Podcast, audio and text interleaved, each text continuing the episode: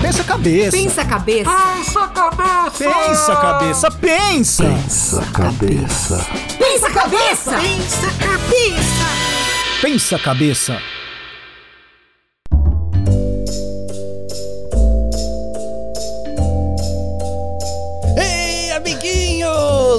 Boa tarde a todos! Mais um Pensa Cabeça, uma coisa que eu já vou.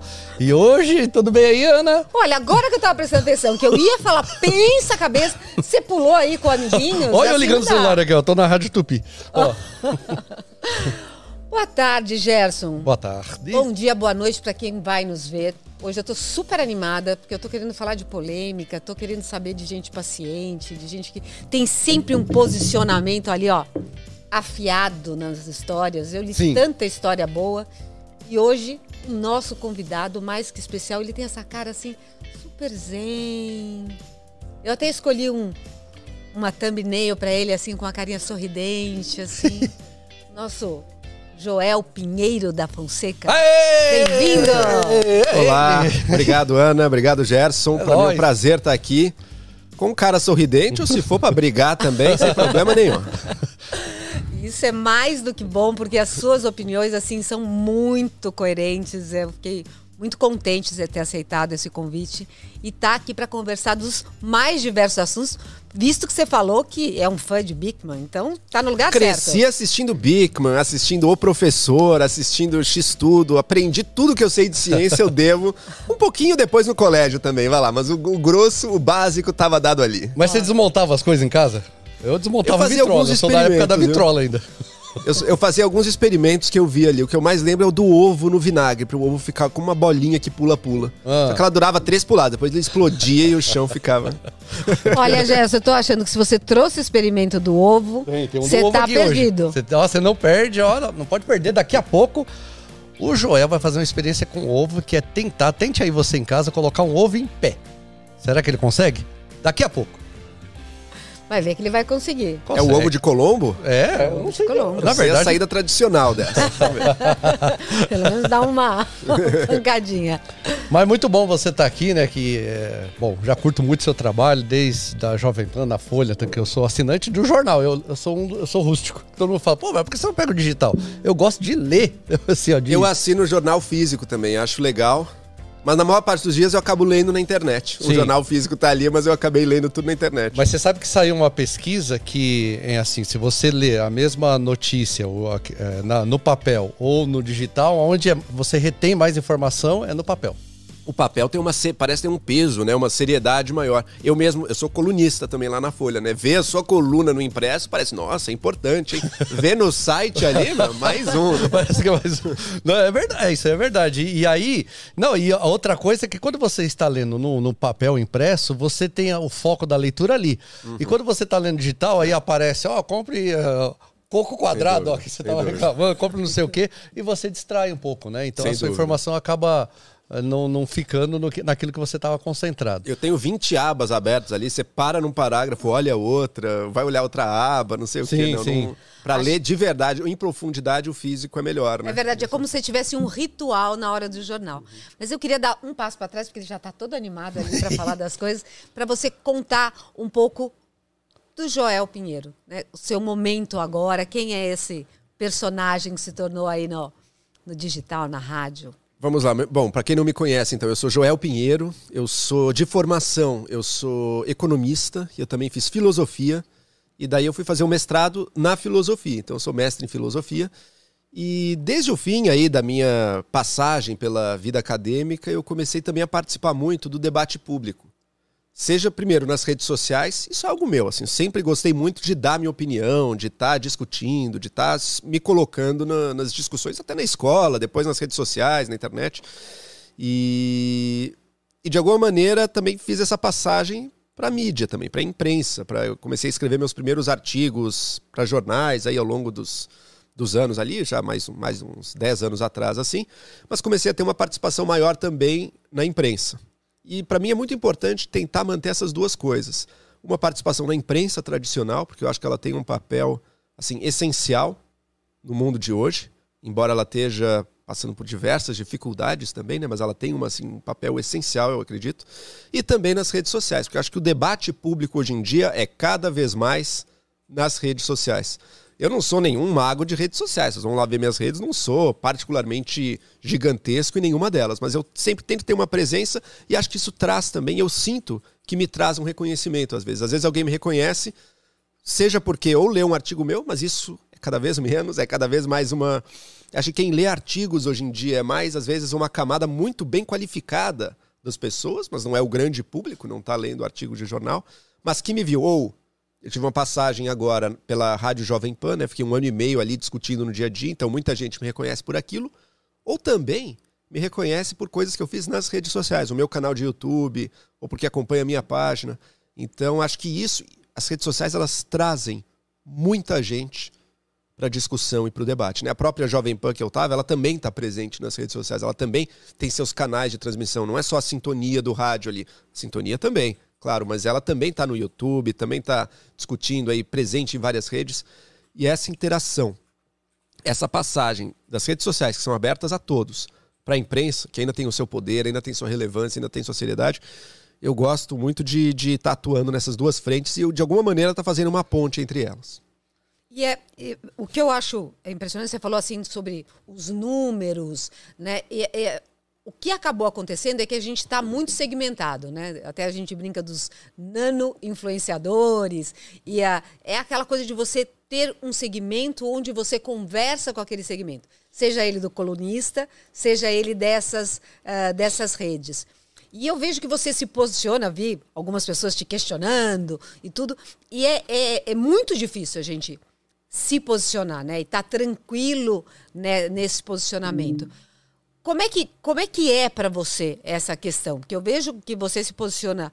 É, vou falar depois de política, uhum. né, que é um tema hoje que a gente está vivendo, né? Afinal de contas, nós estamos chegando nas. Estamos no momento de eleições, mas assim, com várias questões, seja entre lei Rouanet ou compra direta, uh, seja com homofobia, né? Você uhum. transita em vários assuntos. Como é que é isso para você?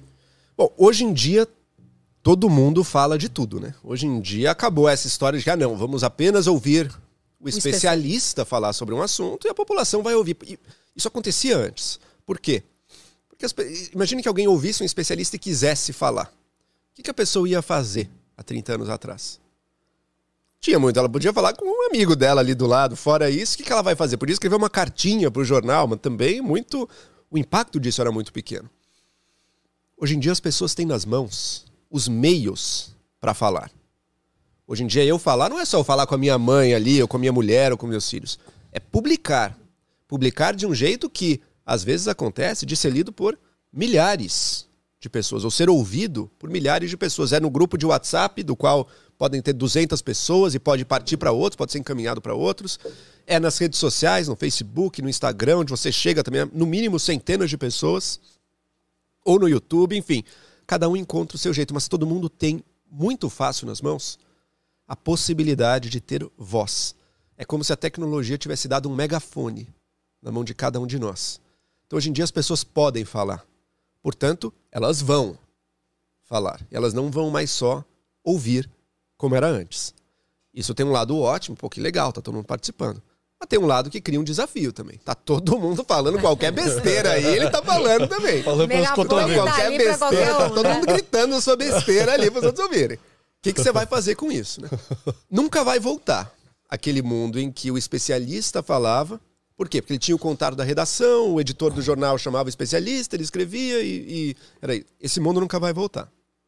O que a gente precisa fazer é que nesse novo mundo em que todo mundo tem nas mãos as ferramentas para falar alto, que a gente consiga aprender e que a gente consiga qualificar as pessoas nesse âmbito do debate que não é e nunca foi, na verdade, a política ou o debate público de maneira geral, ele nunca foi o lugar do especialista também, né? Tanto que mesmo pega 30 anos atrás, quando um especialista falava com o jornal, e isso segue sendo verdade hoje em dia, ele sempre fica pé da vida quando ele lê a matéria depois. Porque, não, não é nada disso, não sei o quê. Distorceram tem uma, tudo. Tem uma interpretação, né? Tá tudo simplificado, distorcido, o cara não entendeu nada. É verdade. Do ponto de vista de quem tem um conhecimento rigoroso, que acontece no debate público, seja nas redes, seja na, na imprensa, não é aquilo, não é o trabalho dele, é uma versão muito vulgarizada do que ele faz ali. Mas essa é a versão que toca as pessoas. A possibilidade de influenciar na vida pública de maneira geral está aí. Porque as pessoas jamais, jamais, tanto por falta de tempo quanto por falta de recursos, mas mais importante que isso, por falta de interesse, jamais as pessoas vão querer um discurso especializado, rigoroso e técnico sobre os diversos assuntos do mundo. Porque ninguém, nem vocês, nem eu, a gente não quer isso no fundo, sabe? Não, verdade. Então, esse nível desse debate público, ele é da participação de todos. E acho que isso precisa ser. E, portanto, eu não tenho grande receio de dar a minha opinião sobre vários assuntos. Eu busco ter uma responsabilidade, pesquisa um pouco, ver quais são as posições, tente não descaracterizar a posição a, a qual você é contra. É a coisa mais fácil do mundo. né? Eu sou contra uma posição, então eu vou criar uma versão bem ruinzinha dela, bem fraca dela para bater e vou dizer que eu ganhei. Isso não é uma postura muito séria. né? Isso é criar um espantalho da outra posição. Tente não fazer isso, tente se aprofundar nos assuntos, mas sabendo que não, você não precisa ser um especialista para falar. Porque se você não falar, outros falarão e não vão ser os especialistas também. Mas Adorei quando o você. espantalho. Antes, antes até de você falar, Aí, nós ó. estamos, ó, você vê que a, a tecnologia nos permite Opa, isso. olha lá. Nós fizemos o autoteste, viu, Daniel? Estamos negativados. Daniel está ah, positivo, você só espera para falar a hora que a gente tiver com o headset. É, Daniel está participando graças aí à, à tecnologia, mas está bem aí. Mas enquanto a gente prepara o headset, peraí, não fala nada não, que a gente não tá escutando nada aqui. Tá te agora ouvindo. sim. peraí, não fale nada. Ah, aqui, agora vai chegar um aqui. Agora vamos, vamos começar a te escutar. Pronto, pode falar agora. Não, não pode falar não. Não pode falar não, que a gente Peraí que continua o- não te O Diego escutando. tá ligando, peraí. Não, para de falar um pouco, peraí. Vou dar voz pra ele. né? Peraí que o, o Diego vai te dar a voz aqui, ó. Olha lá, olha como é fácil dar voz pras pessoas, ó. Quer ver? Agora vamos dar a, vamos usar a tecnologia Alô, alô. para dar voz ao nosso amigo aqui. Tente novamente, Daniel. Ó, vocês estão querendo me censurar. Não, não é Tá possível. baixinho, mas estamos ouvindo. Tá Agora ficou uma baixinho. voz baixa, Daniel. Ainda não, não tá apta para participar Você aqui. tá ainda. meio censurado só. Fala aí de novo.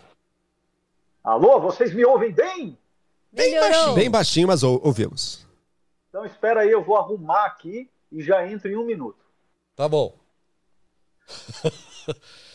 Agora, Joel, é o seguinte, você falou assim, pô, você não pode é, descaracterizar aquela opinião que é contrária, né? Ou alguma coisa assim. Mas e quando a opinião, a possível opinião da pessoa é, é errada? Não, não- que nem, ah, a Terra é plana.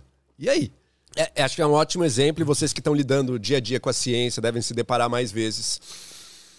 Você tem alguém, um cara que estudou, um cara que entende de um assunto, um especialista, seja sobre vacinas, infecções, ou sobre o formato da Terra, astronomia, seja lá o que for. E ele é confrontado com alguém que parte assim da mais pura ignorância. Ah, até eu acho que a Terra é plana sim, porque eu vi lá no WhatsApp, alguém mandou um vídeo ali e realmente assim, os caras estão mentindo a reação natural, a reação espontânea da pessoa que se defronta com isso é o quê? O primeiro, é o desprezo absoluto por aquilo que ela está vendo ali na frente dela. E a reação é dizer, meu amigo, olha, eu estudei, você não, você não sabe, ponto final. Pelo amor de Deus, aprenda antes de começar a falar besteira. Essa é a reação espontânea. tá? Tá. Essa é uma reação que não funciona hoje em dia. Essa é uma reação que hoje em dia, para as pessoas que estão olhando isso, vai parecer, nossa, como esse cara é arrogante, hein? Tudo bem que ele estudou, mas ele precisa fazer assim. Se ele soubesse mesmo, ele não precisava falar que ele tem doutorado, nada disso. As redes sociais botaram todo mundo na mais pura pé de igualdade. Embora os conhecimentos não sejam iguais. É preciso que então é preciso que essa pessoa que tem esse conhecimento, ela desenvolva também as ferramentas para conseguir passar e para conseguir se engajar numa discussão usando esse conhecimento. Porque no passado todo mundo aceitava essa autoridade. E era bom que aceitasse, porque é uma autoridade real, tá? A autoridade não é algo criado, arbitrário. Ah, resolvi dar, dar para esse cara aqui um carimbo de que ele é melhor que os outros. Não, porque ele estudou, ele entende o assunto, ele sabe ler os dados, ele sabe ler um estudo, ele sabe produzir aquele conhecimento, ele tem algo real Tem uma curadoria de todo mundo vendo o Ele participa de um dele. processo de criação de conhecimento que todo mundo ali é falível e erra bastante, mas que os outros se corrigem, que portanto a coisa evolui. Ele acompanha o estado atual do debate sobre as diversas questões. Então, ele tem razão, ele tem motivos para ser essa autoridade. A questão é que antes, como é que você impunha essa autoridade? Era pela falta de alternativas. As pessoas não tinham mais para onde ir. Era aquilo que ia ser ouvido. Por quê? Porque o governo vai ouvir isso, vai falar, vai transmitir isso, os canais de TV, a imprensa, a imprensa que divulga a ciência, vai estar todo mundo mais ou menos falando a mesma língua e divulgando a mesma coisa. Hoje em dia, esse poder de determinar o discurso dessa maneira, ele acabou. Por mais que todos esses canais institucionais continuem fazendo a mesma coisa, ele já não. A pessoa pode inundada de informação que não passa por eles. A pessoa tem outras fontes também, canais paralelos, site de alguém que fez, o amigo que faz vídeo também agora. Então, mudou aquilo. Aquela autoridade que era uma autoridade meio que aceita de forma quase natural, ela era aceita de forma natural porque não havia alternativa. As pessoas tinham que se sujeitar àquilo, porque não existia muito fora daquilo. Hoje em dia existe muita coisa fora daquilo. Portanto, não basta só você reafirmar aquela autoridade. Ela tem que, de alguma maneira, esse conhecimento ele vai ter que ter agora, ele vai ter que ser trazido. E vocês, no fundo, o que vocês fazem é muito disso, né? Trazer um conhecimento científico para uma coisa mais pública, mais da experiência das pessoas, que elas possam usar, se divertir. É, esse trabalho de filtragem vai ter que ser cada vez mais feito. Claro, ele era feito antes também, mas hoje em dia ele tem uma importância ainda maior, porque antes você estava ensinando alguém que se não soubesse, só não ia saber. Hoje em dia você está, de alguma maneira, também você está ensinando alguém, mas você está ensinando alguém sabendo que, opa, tem outras pessoas dizendo coisas muito diferentes e muito perigosas aqui do lado. E, portanto, a gente está também envolvido, de alguma maneira, num debate sobre isso, sobre qual é o papel da ciência, sobre como é que o ser humano adquire conhecimento. E esse debate hoje em dia ele é muito mais democrático do que era antes. Agora, ser mais democrático não necessariamente é um elogio, é só uma descrição do que acontece. Ele é mais igualitário. E sendo mais igualitário, todas as formas de reafirmar uma hierarquia, elas vão ser mal vistas. E elas acabam muitas vezes sendo um tiro no pé. Porque algumas pessoas se intimidam e falam: "Ah, verdade, ele é doutor, ele é doutor, eu vou aceitar, não sei o quê". Mas quem já está engajado na discussão não vai aceitar isso. Pelo contrário, vai criar um ressentimento e vai usar isso para dizer: tá vendo? Tá vendo como ele, se ele soubesse mesmo, ele não precisava estar falando que ele é doutor, é que ele estava mostrando. Aqui, ó, tô mostrando que a Terra é plana, ó, aquele cara que falou aquilo mentiu, não sei o que tá aqui. Tem que de alguma maneira saber se engajar com ela e mais, saber se engajar com o público que assiste a ela e assiste a você também. É, é, olha, eu acho que você trouxe pontos aqui. Primeiro, essa, é isso que você falou de transformar a ideia do outro no espantalho. Olha, tá aqui já, já levei, já tá É o que não devemos fazer, não lembra? deve- não, não devemos, não. Achei o máximo. Que não é através, sei lá, usando a estratégia de usar, transformar a ideia do outro no espantalho. Então não E pode é- fazer igual lá no, no da SBT falar que burro, dá zero pra ele. Não, essa parte não vai, não vai poder. Mas a gente participou de um programa na GNT que é Convença-me que estou errado. E a, e a pessoa é um, é um líder é, dizendo que a Terra é plana. E o Daniel foi convidado até para. Agora você. Ah, tem voz? Então vamos ver se o Daniel tem fala, voz. fala aí.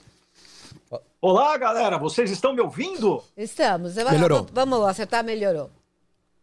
E a, então, e aí a gente foi convidado nesse, nesse programa e o Daniel trouxe vários artefatos mostrando de maneira, então assim, é, simples, né, por meio de um globo, como é que a luz refletia, como é que a água é, descia, enfim, trazendo para o senso comum algumas. E é, e é óbvio que ele debatia com razoável desconhecimento, é, afirmando que a Terra é plana.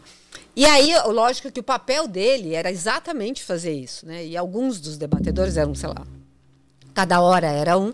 Alguns debatedores falavam, né? Eu sou, sei lá, professor de física, eu sou uh, fulano de tal, tentando com chancelas mostrar que sabiam mais. E o papel do outro era exatamente tirar aquela o debatedor do sério. Né? O Daniel ficou firme quase ó, por uma ou duas vezes, talvez ficou um pouco É irritado. quase né, impossível não sair do sério às vezes. Porque o que esses caras não têm é o conhecimento científico, mas o que eles têm É o senso de como chegar nas pessoas e de como provocar e de como fazer um- um- uma bagunça tal que no fundo você não sabe mais muito bem quem tem a razão e, e- e- e nisso ele ganha. Exatamente. É isso mesmo, Daniel? Você... Como E foi aí, lá? quem ganhou, quem perdeu, Daniel? Muito bem, eu queria dizer que eu virei terraplanista. Olha, não, peraí, peraí, peraí, gente, deixa eu. Primeiramente, Ana, Gerson, boa tarde aí. Joel, cara, muito prazer em recebê-lo aqui hoje no podcast Pensa Cabeça, cara. Obrigado. Infelizmente eu não pude estar aí, deixa eu explicar, né? O pessoal falou positivo aí, o positivo é meio negativo, né? Que na verdade eu fui é, contemplado pela famosa doença. Então eu estou com Covid, estou aqui tranquilo em casa, não vou me Puxa. expor para também não expor ninguém ao risco. Mas, cara, essa isso que você vem falando aí é, me, me, me, me ligou uma coisa no cérebro que é o seguinte, cara. É, existem alguns temas, e- eles, esse pessoal aí que gera essa bagunça que você falou nas redes sociais, essa bagunça de informação, eles são seletivos, cara. É, eles têm, na minha visão, uma proposta ou religiosa, ou uma proposta que tem a ver com o suposto família, né, a, a ordem familiar. É, são propostas que eu vejo que os temas é, eles seguem essa linha. Você não vê um cara protestando ó, no- na prefeitura fazendo uma ponte se aquele se o ferro que está lá na ponte é correto, se o cimento é suficiente ou não para a ponte. Mas você vê o cara falando da escola sem partido, da doutrinação, da terra plana, porque isso tudo, na minha visão, existem líderes, né, que, que, que, que controlam essa galera que fala isso para cooptar as mentes mais ingênuas, né? E o nosso trabalho, realmente, o trabalho seu, o trabalho nosso, né, das pessoas decentes, é realmente trazer isso pro, pro, pro lado correto, o lado científico. Agora, no seu trabalho, eu queria que você falasse é, em tudo que você é, escreve, que você fala, que você faz vídeo, que você se posiciona, você certamente nas pesquisas, você até comentou né, que você faz uma pesquisa, embora às vezes ela tenha que ser rápida, você faz uma pesquisa e você checa essas fontes. Você não vai num site qualquer e pega qualquer notícia. E eu queria que você explicasse o que essas fontes, o, o que de ciência tem nessas fontes, independente do que você está falando. Pode ser um tema científico, né, ou qualquer outro tema, um tema social que também tem ciência lá. Como você enxerga isso? Os dados, né, os dados que você recebe para processar e entregar para o público a sua visão. Sabe qual que é pra mim assim a, a dica de bolso de o que se guiar, o, o- o- que Boa. tipo de fonte você acessa, sabe? O a- primeiro ponto. Isso aqui se trata de uma instituição que faz um trabalho profissional de busca da informação. É uma empresa jornalística séria, por exemplo. Se veio de uma empresa jornalística no, fundo, a grande parte das fontes são os sites dos jornais. Esse é o primeiro o primeiro, a primeira fonte, a primeira. Peraí, eu li uma afirmação, calma. Peraí, algum jornal sério brasileiro deu isso aqui? Ou internacional? Isso aqui está em algum lugar? Primeiro ponto. Por quê? Porque os jornais são infalíveis e porque eles ocupam esse plano superior? Não. Porque eu sei que ali existe um método, existe pessoas com um certo jeito de trabalhar, buscando informações, errando também, mas um método que também inclui a correção desses erros. E que, portanto, é muito difícil que se afaste de maneira radical numa certa direção ultra enviesada para defender uma agenda secreta deles ali. Por quê? Porque o trabalho deles é obter e divulgar informação. E quando eles erram, eles são corrigidos e outros crescem em cima deles, tá? Similar ao que acontece também na pesquisa científica. Pesquisa científica universitária é a mesma coisa, no fundo. Exatamente. Você tem um processo ali, vários pesquisadores publicando as suas pesquisas. Às vezes pode ter um erro de leitura. Se tiver um erro de leitura num artigo que foi publicado, aquilo vai ser retirado depois, revisto, mas idealmente ele foi revisto antes até para chegar ali. É tudo sempre imperfeito. Mas mesmo com essa imperfeição, é um processo que você pode esperar dele uma qualidade muito maior do que o que não passa por esse processo, do que apenas al- alguém escrevendo alguma coisa ali numa, num texto de divulgação que não passou por nenhum tipo de análise por outros cientistas, por outros especialistas. Mas você está me perguntando. Deixa eu entender, você está perguntando de uma forma geral, assim, o que, que eu consulto para pesquisar? Eu diria, eu- eu- o meu primeiro ponto de passagem é a imprensa. A imprensa, para mim, ou você está perguntando mais especificamente sobre ciência? Eu não leio assim como hábito nenhuma publicação científica, mas eu leio publicações que também falam de ciência. É o caso de, muitas vezes, cadernos nos próprios jornais. Você tem aquela revista inglesa, essa eu leio bastante, a Economist também, é uma, mas daí é ler em inglês, né? daí, quer dizer, a maior parte das pessoas não vai atrás disso, mas tem cobre ciência, também busco estar acompanhando, mas confesso que eu não leio tanto literatura especializada em ciência, eu acompanho pelo que se- surge e que chega na mídia profissional. Não, Não, eu- mas a minha pergunta que- foi nesse, nesse sentido É. mesmo, Joel. É de você, você mostrar para as pessoas que estão nos assistindo o como você consulta os dados e, e- e que tipo de credibilidade você vê nesses dados, né? E você respondeu, é isso, né? Não- é em qualquer tema, não, não exatamente ciência. E a, e a internet ela nos permitiu uma coisa fantástica, porque a imprensa é a primeira parada. E essa parada que sempre existiu. Mas a internet nos permite outra coisa, nos permite ir à fonte direta também. Nos permite ler o que é um artigo científico. Isso é acessível hoje em dia. Muitos são caríssimos, mas talvez existam caminhos aí pelos quais a pessoa consiga acessar também sem pagar. E você tem acesso a grande parte do que se produz de ciência. Você pode, opa, peraí, de onde veio essa informação? Ah, veio do artigo tal. Isso eu que estou mais na área de humanas, porque é mais a área que eu trabalho. Mas eu quero saber qual a origem. alguém, um, um cara está falando isso aqui. Isso aqui chegou. Eu vi mais de uma fonte falando uma certa. atribuindo uma frase a um autor, por exemplo. Tá, mas eu não sei onde é que está nesse autor. Quem foi o primeiro a atribuir isso? Onde é que veio? Cadê a citação direta?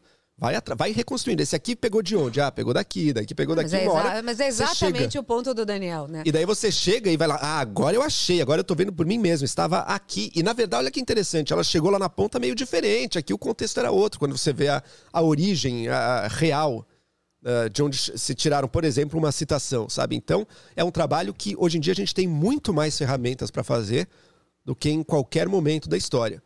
Mas eu diria, esse trabalho é um trabalho em profundidade, né? O que chega na margem, na superfície, o primeiro ponto é as empresas de, de informação, as empresas de mídia profissionais, porque elas estão fazendo um trabalho que às vezes vai errar, vai, mas vai errar muito menos do que qualquer alternativa. E a... É isso aí, Daniel? Pô, isso aí, cara. Vamos, gi- gira a mesa aí. Vamos. Eu tenho coisas polêmicas para falar aqui, cara. Que eu gosto do Joel, acompanho a coluna dele. E o cara, ele, ele, ele, ele, ele trata de dos assuntos aí que a galera não gosta muito. Mas, o Joel, agora você falou assim: é, é, eu não vejo muito de ciência, mas você tem seus filhos na escola, né? Aí ele chega lá com um problema: olha, é, ô pai, eu preciso calcular aqui o, o campo magnético da Terra, não sei o que, que você faz? Meu filho ainda não chegou com esse tipo de pergunta. Tem- Meu filho mais velho tem 12 anos, ainda não me trouxe o campo magnético da Terra. Ah, eu acho que eu tenho alguma memória de alguns conceitos de ensino médio, assim. Acho que alguma coisa ficou na minha formação e, e que eu utilizo ainda mais. ah, seleção natural, evolução, algumas coisas eu lembro Tá. bem, assim, né? Você estudou Outras- aonde? No, no, no- Eu estudei aqui em São Paulo no Colégio Santa Cruz. Tá. E. Então eu trago aqui algumas coisas que eu lembro, acho que eu aprendi cursinho também, ajudou. Passei na faculdade, não fiz ciências mesmo, mas uma parte de matemática que eu tive eu também ainda guardo, ainda sei, cálculo, alguma coisa ali eu sei. Ah, mas eu busco, mais do que tudo, ver com os meus filhos quais são as fontes deles, sabe? Qual, de onde que a professora mandou você tirar isso aqui, sabe? Vai vir de onde isso? É, existe um livro, tem uma ficha sobre isso, ou é pra gente pesquisar isso aqui e para descobrir uma resposta que a professora quer que os alunos tragam essa resposta, sabe? E daí trabalhar com eles de como é que você faz uma pesquisa na internet, como é que você, olha, tá aqui um site de busca, faça sua busca, vai surgir uma série de resultados ali, né? O que, que você, qual desses, qual desses aqui será que é mais seguro? Qual tá qual tá dando os motivos para afirmar uma coisa, qual não tá, sabe? Qual parece que tá só ah, falando uma coisa sem grande responsabilidade, qual parece que tá mais ah, dando mais contexto, dando explicando melhor aquilo que está sendo apresentado, né? Eles apresentam ou não de onde eles tiraram isso, né? Então acho que tem esse trabalho também. Para mim, o maior trabalho que a educação pode fazer além de dar algum conteúdo sobre tudo, que é importante, algum conteúdo é importante, mas mais do que isso, é dar as ferramentas para o jovem conseguir pensar e buscar o conhecimento por conta própria. Esse é o mais importante, algum tipo de pensamento crítico, saber avaliar argumentos e saber também buscar informação. Eu acho que esse é, é o, é o ponto maior, né? Como é que a gente seleciona isso, né? E como é que a gente trabalha ah, esse, esse contexto. E aí, indo para a sua pauta, Né? A gente sabe que hoje a gente está vivendo ainda um momento muito preliminar das eleições. E que a gente vive um momento muito delicado da educação. Né? Nós uh, somos uma elite, né? nós, os nossos filhos, e aonde eles estão nesse lugar que propicia que eles façam buscas, que eles uh, tenham esse senso crítico, porque a gente vai formar para um mundo que com certeza não vai existir, ele está mudando cada vez mais rápido. E, é e quem teve ou quem não teve essa formação estão participando de forma quase igual na discussão. Exatamente. E aí você ter, você possuir instrumentos críticos de busca, porque você está sendo inundado de informações e de formas diferentes né, para cada um. É, hoje a gente tem aí uh, alguns candidatos e uh, uma proposta de terceira via, e eu vejo você se posicionando é, de maneira muito centrada. Eu queria ouvir um pouco isso. Nós temos Bolsonaro. Uh, a gente vive hoje nessa, nessa liderança do Bolsonaro realmente um descuido com a educação, uh, ganhos que ele teve no, no governo dele, mas realmente com a educação não foi uma prioridade. A gente tem aí agora a volta do Lula, estou falando dos dois que estão, que aparecem nas pesquisas com a maioria dos votos, tem uma proposta aí de terceira via. Como é que você enxerga esse cenário? E eu estou falando mais no viés da educação. É, eu, eu diria, se eu fosse sintetizar o que tem sido esse governo Bolsonaro, para mim é um grande desastre. Um grande desastre para o Brasil. Mas de todas as áreas, acho que aquele mais realmente abandonou de uma maneira completa, de uma maneira vergonhosa, de uma maneira total, é a educação. Porque em outras áreas você até pode dizer que tem isso, tem aquilo, tem uma discussão. Bom, tem outras áreas que são desastrosas também, isso basta ver os números do meio ambiente. Mas, mas a educação, digamos, é um lugar, é uma área que passaram o quê? Quatro ministros, se eu não me engano, que não fizeram nada, nada, rigorosamente nada. Um deles chegou a fazer apresentação de PowerPoint, porque vamos trazer recursos privados para as universidades. Nada, não fez nada. Escolas militares, não existe. É uma coisa supostamente ínfima. Então, quer dizer, é a gente está vivendo um abandono mais completo imaginável nisso refletindo-se em diversas. Ah, outro diz, ah, mas o ensino técnico você também não fez. Também não fez. Então, alguns ministros falaram algumas coisas, mas não fizeram nada. E os, os desafios do Brasil na educação seguem assim. Seguiriam rigorosamente iguais sem avanço nenhum, mas por causa da pandemia seguem ainda maiores. Porque a gente sabe os danos que o isolamento e a pandemia trouxeram para a educação, para as escolas, que olha, e aí não é só culpa do governo federal, não, hein? As escolas no Brasil terem sido, se não o, um dos países em que as escolas ficaram fechadas por mais tempo no mundo inteiro, isso não foi culpa do governo, não. Isso aí se deveu a decisões de sindicatos, de, de, de certa, ou de prefeituras e estados, às vezes não comprando as brigas que tinham que comprar, porque foi imperdoável no nosso país a gente ter bar funcionando restaurante funcionando e não ter escola funcionando. O governo federal podia ter ajudado também, podia ter bancado desde o início o plano para pagar a educação à distância, para pagar a conectividade para milhões e milhões de crianças que não tinham acesso. Podia ter feito, é óbvio que podia e não fez nada. Zero. Não tem nada a elogiar ali. É, mas o tempo mas, de fechamento das escolas. Mas o tempo de fechamento foi, foi injustificável. E a gente está pagando sim um preço alto por isso. Ou seja, os desafios que a gente sempre teve foram altíssimos. A alternativa a ele que está se colocando aí é o Lula, o PT. Olha, tem méritos do Lula na coisa da educação com relação à universidade. Pô. Construiu universidades, muitos, milhões e milhões de jovens tiveram acesso à universidade, com certeza isso faz a diferença. Mas da grande carência brasileira, está lá na base, ensino básico, esse também pouco foi tocado, né? pouco foi melhorado. Pelo contrário, a qualidade do nosso ensino básico, lembrando que a maior parte das pessoas não chega à universidade, então a maior parte das pessoas vai ficar com o ensino básico. E a qualidade daquilo está assim, baixíssima. Qualquer comparação internacional, o Brasil vai muito mal. No governo Fernando Henrique foi feito um trabalho de expandir, de chegar de colocar a praticamente todas as crianças desse Brasil indo para a escola. Ótimo. Mas a qualidade ainda era muito, muito, muito ruim. E tem gente que tem um saudosismo, diz, ah, não, mas antes, nos anos 70, 60, a escola pública era boa, não sei o quê. É verdade, a escola pública era boa. A escola pública naquela época atendia uma classe média que botava seus filhos na escola e tinha uma certa qualidade. O grosso da do- população brasileira não estava pisando na escola naquela época. Morava no interior e não pisava na escola. Eu gosto muito de uma professora que eu tinha no, no mestrado que falava, Léa Fagundes falava, a escola era gratuita, mas não era para todos. Era Exato. para poucos. Exato, perfeito. Então era isso que a gente Era isso. tinha. Então, Tinha uma certa isso, qualidade, era uma escola para classe média, funcionava, ok. Mas o grosso da população estava fora. O Brasil ainda era um país de analfabetos. A gente ainda sabe que o analfabetismo ainda é um problema no Brasil, mas muito avanço já foi feito. Hoje em dia, quase ou praticamente todas as crianças entram na escola. Ok. Era um objetivo e foi feito, ótimo. Mas a qualidade dessa escola, especialmente nos últimos anos no ensino fundamental e no ensino médio, ela ainda assim deixa muito a desejar. É preciso que algum governante tenha o foco aí. Porque esse, assim, é um dos principais gargalos.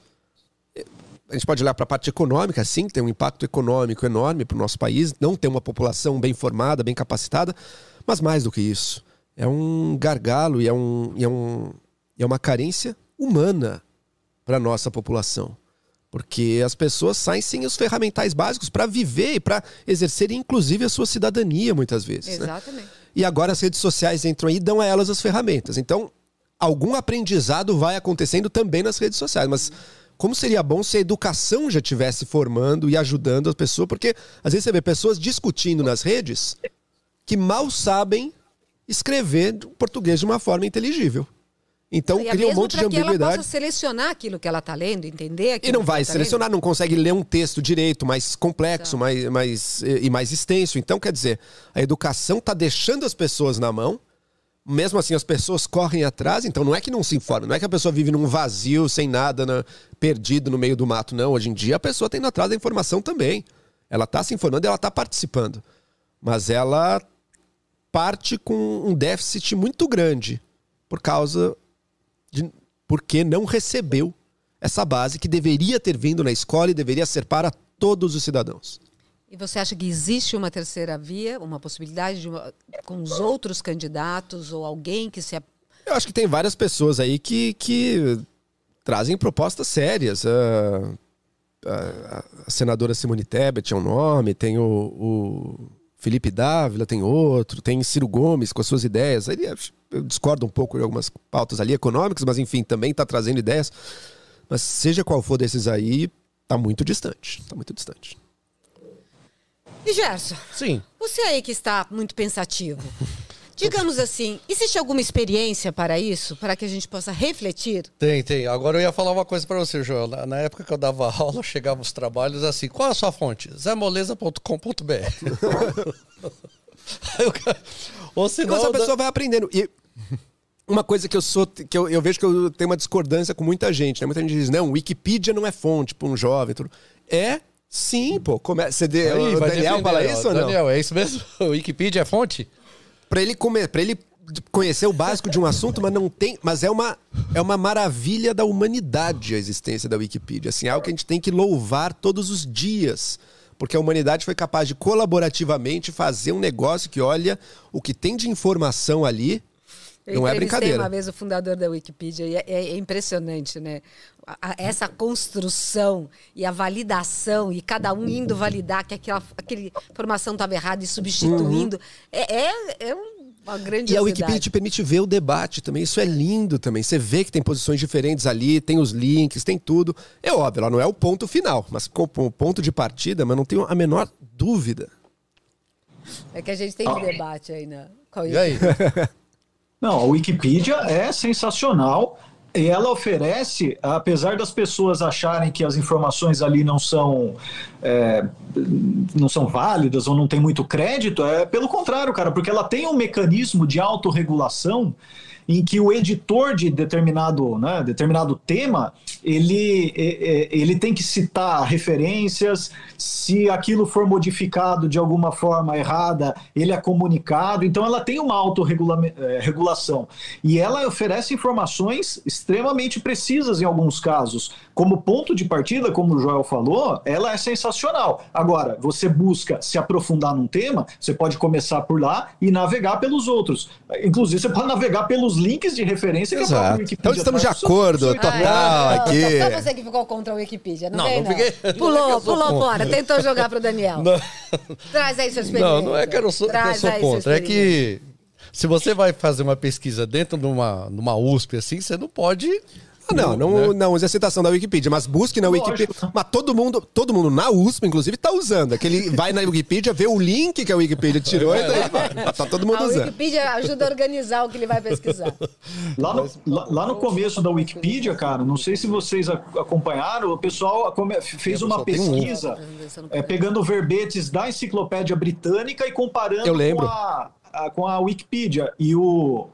o Tinha um pouquinho mais de erro na Wikipedia, É. mas não era muito, não, era é, comparável. uma coisa muito, é, muito similar, cara. Sim. Então, assim, enfim, a Wikipedia tá aí. Eu sou, inclusive, um doador da Wikipedia, Opa! porque eu uso muito ela. Vem, não que você criou o zemoleza.com, hein? Ó. Bom, ó, então eu vou te dar um ovo aqui, né? Que a gente sempre dá uma recordação.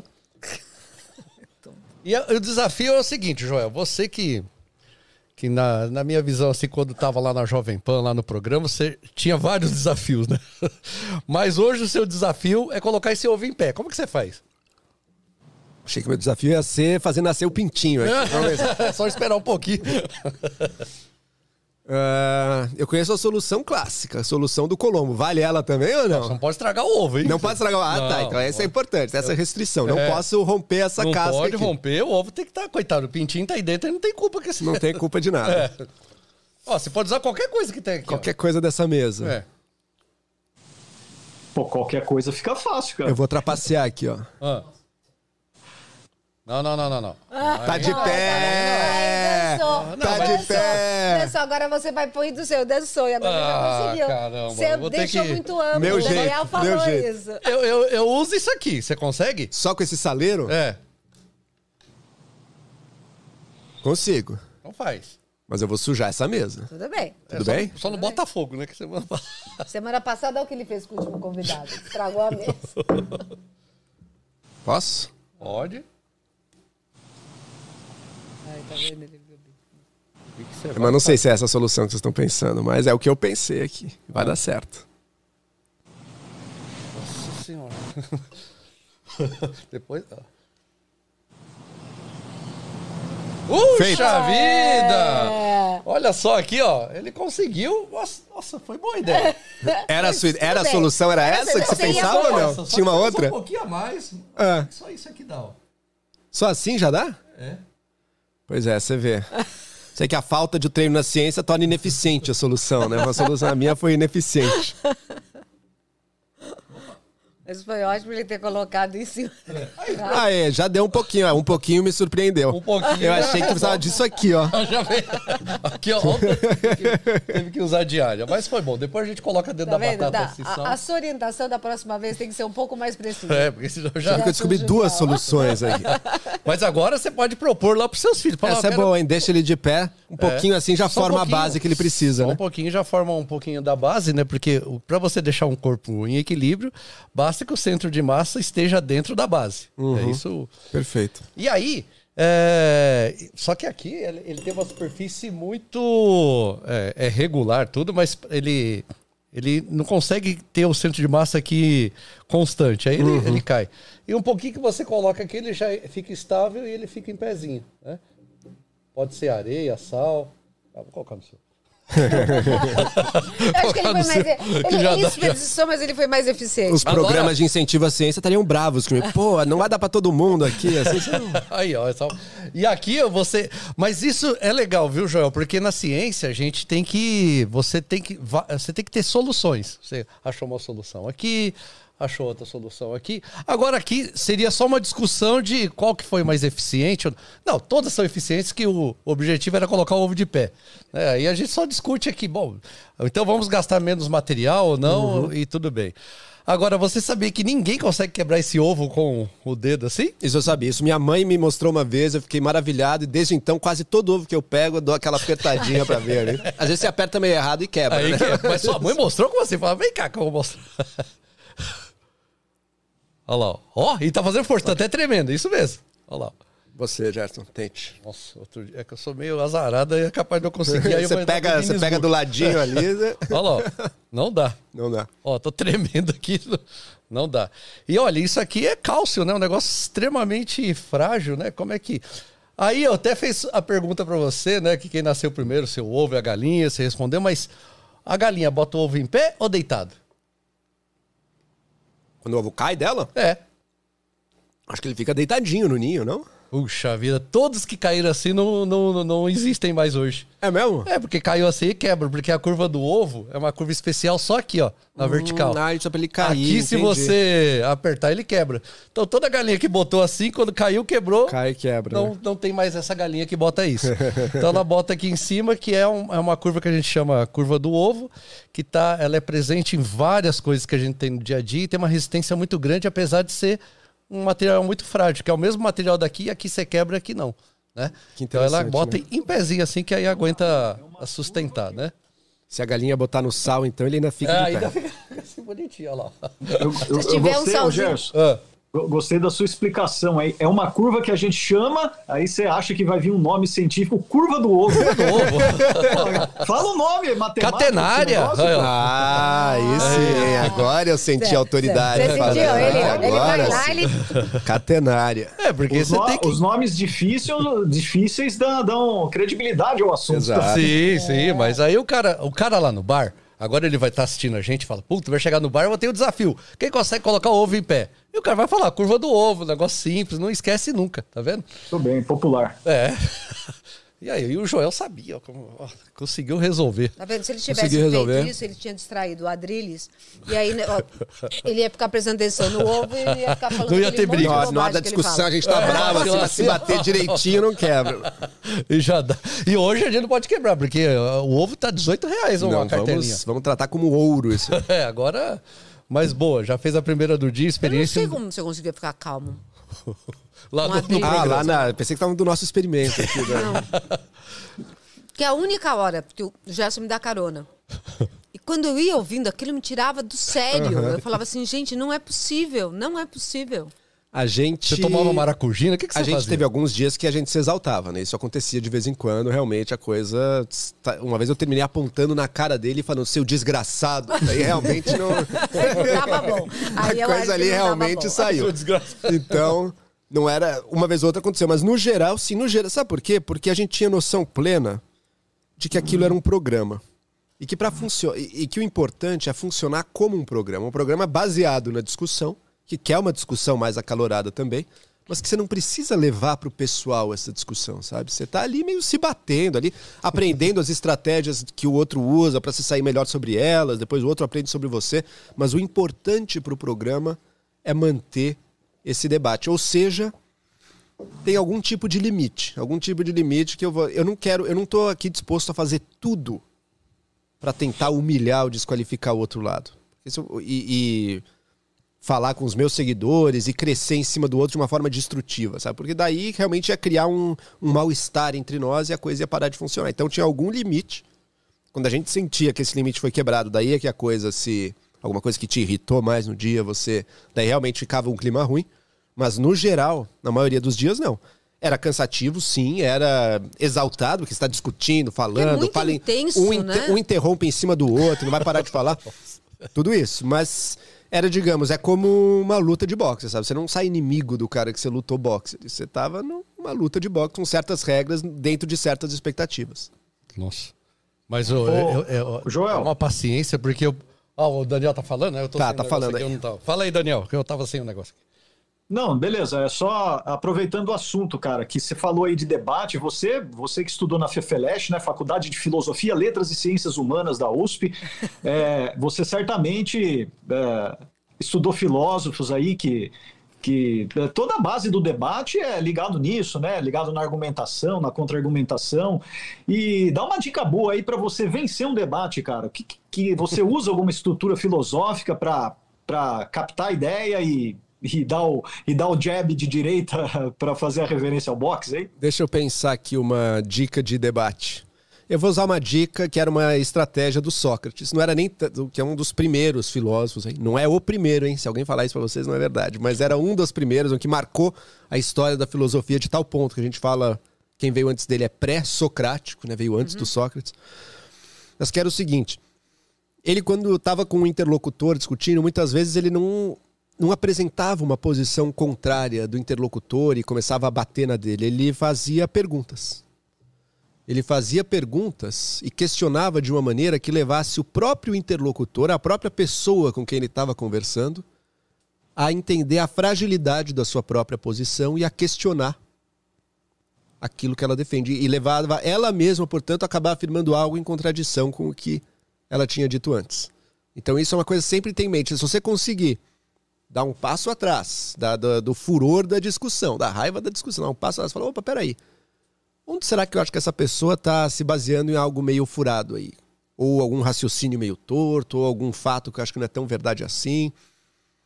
E pergunta para ela, mas isso aqui, você tirou de onde? Ou, mas pelo seu raciocínio, você não deveria também defender essa outra conclusão aqui? Essa estratégia, muitas vezes, primeiro, ela vai tirar um pouco do peso da discussão, um pouco do, do, do calor da discussão. E, em segundo lugar, ela vai expor às vezes de uma maneira muito mais clara onde é que estão as fragilidades do outro lado. Essa é bem jo boa, Joel, mas você acha, você acha honesto você citar um, um filósofo tão antigo para falar de discussões da contemporaneidade? Tô usando Sócrates, cara. Boa, achei ótimo, achei ótimo. Acho, e acho honestíssimo e acho importante. Sabe por quê? Porque os grandes são poucos, né? As pessoas que realmente pensaram ou escreveram. Não é o caso do Sócrates, ele nunca escreveu uma palavra, uhum. mas que pensaram, falaram, outros escreveram, que realmente, cujo pensamento até hoje, quando você lê um livro sobre ou tem acesso a ele de alguma maneira, ele ainda tem algo a nos dizer. São poucos, né? A maioria das pessoas o que eu escrevo no jornal essa semana, daqui dois meses ninguém quer nem saber o que, que era, não tem interesse nenhum mais. Sócrates viveu, conversou há 2.500 anos atrás, mais ou menos. Duas pessoas são as principais que escreveram, que teriam sido diálogos dele, mas enfim, o autor principal é Platão. E a gente lê os diálogos de Platão. E eu digo, sem sombra de dúvida, alguém de 2022 pode sentar, abrir alguns daqueles livros e ela vai sair transformada disso aí. Muito bom. Foi uma brincadeira. Uma boa e bem-vinda. Agora, eu vou falar uma coisa, né? Que você fala, pô, a gente. Eu, o que a gente escreve no jornal, daqui dois meses ninguém quer saber, né? Mas você vê. Eu fui generoso, né? Note que dois meses é, é bem generoso. É bem, bem, você está sendo bem bonzinho com você uhum. mesmo. Agora, olha só, assim, voltando um pouquinho lá na, na educação e na parte de física. A física que é ensinada na escola, por incrível que pareça, quando seu filho chegar lá, ó, oh, pai, minha é do, do quase dois séculos atrás. Né? Isso não mudou. Não mudou. E a gente hoje, praticamente, claro, a gente consegue explicar com as coisas que, tão, que são ensinadas, muita coisa que está aqui dentro, mas várias coisas você não consegue mais explicar do que é ensinado lá, que, o que está acontecendo aqui agora. Né? Então, isso é um problema de. E como é que você vê isso? Você acha isso um problema? Eu acho um problema. Porque é você é aquilo que você falou. Não, não estou formando um cidadão porque eu não estou dando, não estou dando oportunidade dele até conseguir explicar tudo que está aqui. Né? Tudo bem, você vai, pode ir para a internet, uma série de coisas. Mas uh, a gente tem que cada vez mais, e principalmente no jovem hoje, você vai. Ele tem o celular, tá aqui. Muita, muitas coisas do que tem aqui dentro da sala de aula não explica.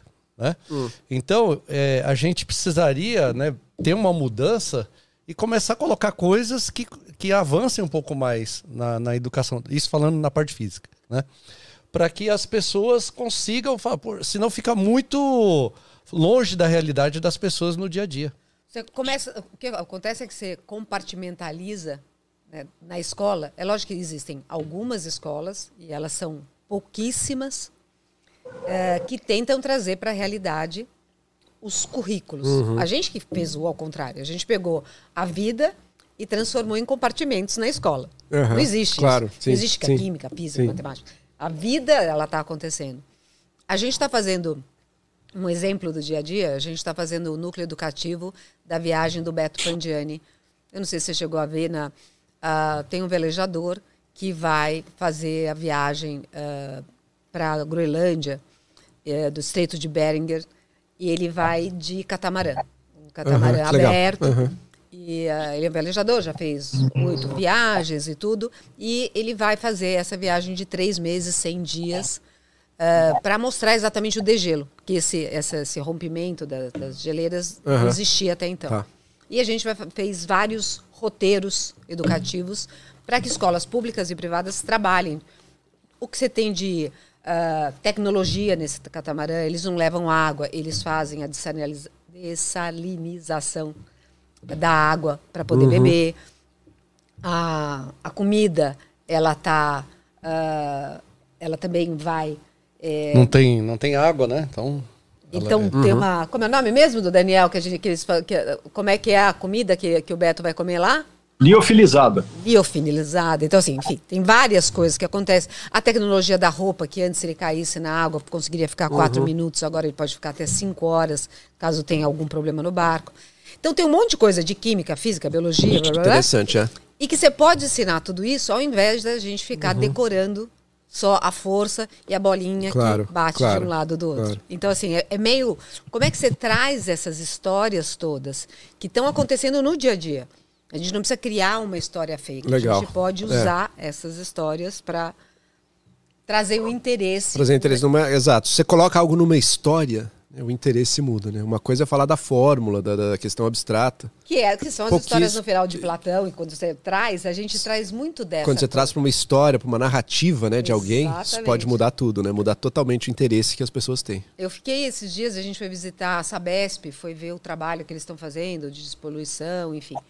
É, e, a, e aí você via químicas, biólogas, engenheiras químicas, o trabalho que é feito, independente, é, e, e o- todo, toda a pesquisa, a gente desconhece e desconhece a possibilidade de escolher essa profissão até que você tenha porque eu fiz pedagogia depois eu trabalhei com tecnologia na Microsoft tudo mas não estava no meu radar isso né? Você imagina há Também não anos estava, atrás também não- seu- nem hoje, não sei direito. Agora que você me falou, pensei, nossa, realmente, na Sabesp deve ter um monte de gente, técnicos da ciência, cientistas Não, é, trabalhando, mas não. Eu falei, gente. E aí eu falava, mas mas exatamente o que você faz? Ela falou, olha, a gente vai fazendo os testes todos para separar a água, porque se você separar a água de esgoto do lodo, né? O famoso xixi do cocô, ah, você vai poder aproveitar aquela água tratada para lavar a rua, para irrigar, para processos químicos. Você não vai beber de novo essa água, não é isso, mas você vai aproveitar para coisas que você não aproveitaria de outras formas. E elas vão testando aquela água, que é toda a água da, do estado de São Paulo. Imagina a importância Total, né? disso, que a Total. gente não conhece. E que isso pode ser ensinado na escola como um, né, como um roteiro de uma outra forma. É. Então, essas, essas coisas, todas por isso que o Jéssica falou, tá lá atrás. Conectar com a nossa vida, né? Quando você começou falando, achei que você estava dizendo o, qual física é ensinada, né? Ah, a física newtoniana e tudo que tudo bem, é uma coisa mais antiga. E Não, mas ela Tem- é importantíssima, Mas é porque a gente tá importantíssimo, fazendo mas é aqui. importantíssimo, né? é, é, mas, mas muitas coisas é que não no começo consegue. achei que você estava falando, não, porque tinha que estar ensinando física quântica ou outras coisas que talvez também E pudesse também- tentar dar, mas é dificílimo ens- ensinar, né? E que às vezes é distante da pessoa também, né? E aí você precisa tem- conseguir fazer essas relações e às vezes para fazer a, a relação com o dia a dia. E eu acho que o seu trabalho traz isso, que é essa relação das narrativas com o dia a dia. Por isso que É. as pessoas se conectam. E é o que eu tento fazer, viu? É uma coisa que não é o, o- não é o meu automático contar histórias. O meu automático é explicar ideias. Eu acho que eu sou até bom porque eu tenho muita clareza nas explicações. Mas o meu esforço constante é, peraí, peraí, ok, mas tira do abstrato isso, traz mais para o concreto, traz mais para uma história, para um conflito, para alguma coisa que conecte com as pessoas. É, e eu, eu vi que você começar a fazer, você pegar e explicar. Né? Então, você, ia lá no, no- no- contra uma determinada ideia, você estava falando sobre Lei Rouanet, né? sobre essa questão da, da, do foi tema, né? Esses da dias Anitta, todos. sertanejos. do, do show da Anitta, da compra de show e tudo, das várias vários modelos de compra, né? Que a gente pode comprar para o Le Rouanet, pode comprar direto, tem enfim, preços e preços, né? Que podem ser feitos. E aí todo o questionamento. Mas aí eu vi que você vai lá, você se posiciona e depois você traz a narrativa e a explicação. Então isso traz para o dia a dia uma história que para muitos está só naquele cantor que está chorando ou está agredindo Uhum. outra pessoa.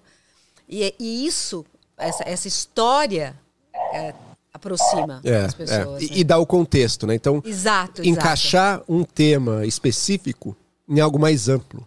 Que mostre a relevância mais global. Não é sobre só o Gustavo Lima essa discussão. A gente está falando de algo mais amplo aqui. A gente está falando de, de como é que está sendo feito o pagamento de artistas e por que, que alguns são considerados ilegítimos e outros legítimos. É, porque a gente passou tanto tempo, né, criticando a Lei Rouanet, criticando Uhum. eh, porque tinha show, criticando ah, a compra direta, aí de repente alguém chorando ou criticando a atriz ou criticando o moranguinho, quer dizer... Só digo então, uma é- coisa, os sertanejos devem estar bravos com esse Zé Neto, viu? Por que, que o cara foi falar do que ele falou da Anitta, Ah, aquilo viu? foi. Nossa, eu nunca tinha visto Estragou o isso. mês deles, aquele papo Estragou, ali. Não estragou. precisavam dessa. Não ninguém tava tudo ok, ninguém tava reclamando. O cara precisou criar um problema.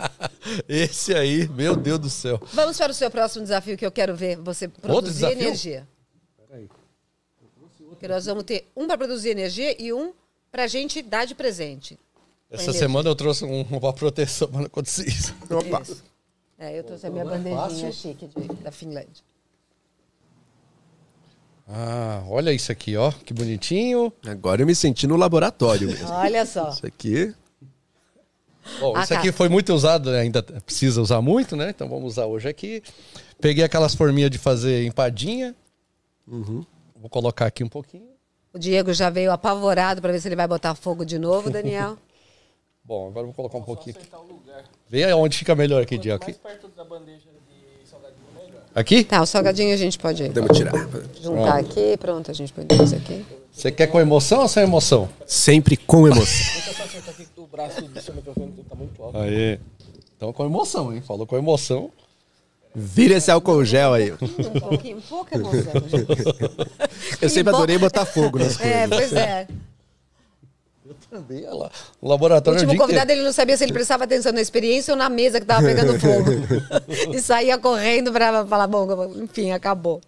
Bom, então é o seguinte, aqui eu tenho um, um bulbuzinho cheio de água, vou botar fogo, Bumbumzinho? É, um bumbumzinho. Bumbumzinho cheio de água, beleza. botar fogo aí, vamos ver o que acontece. Um bulbo. Nossa, aí ó. Ó, ó, ó a qualidade. Pronto.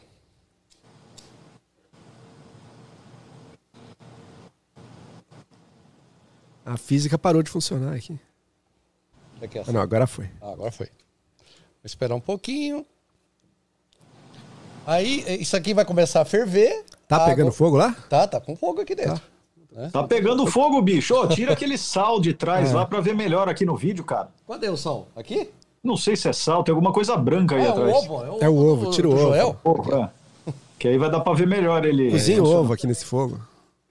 Opa, agora ferveu. Tá começando a ferver. É água dentro É do água aqui, um pouquinho de água.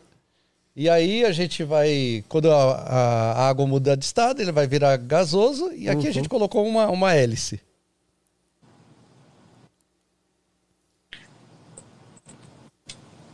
Ó, Olha! Olha só aí, João. Aí você fala, ué, mas pra que serve isso?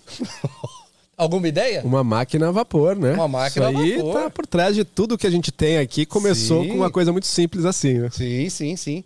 E aí, isso aqui é uma. Aí a gente mostra como, como a gente ensina de maneira simples, é isso? Sim, ó. Né, você aquece o líquido, ele muda de estado.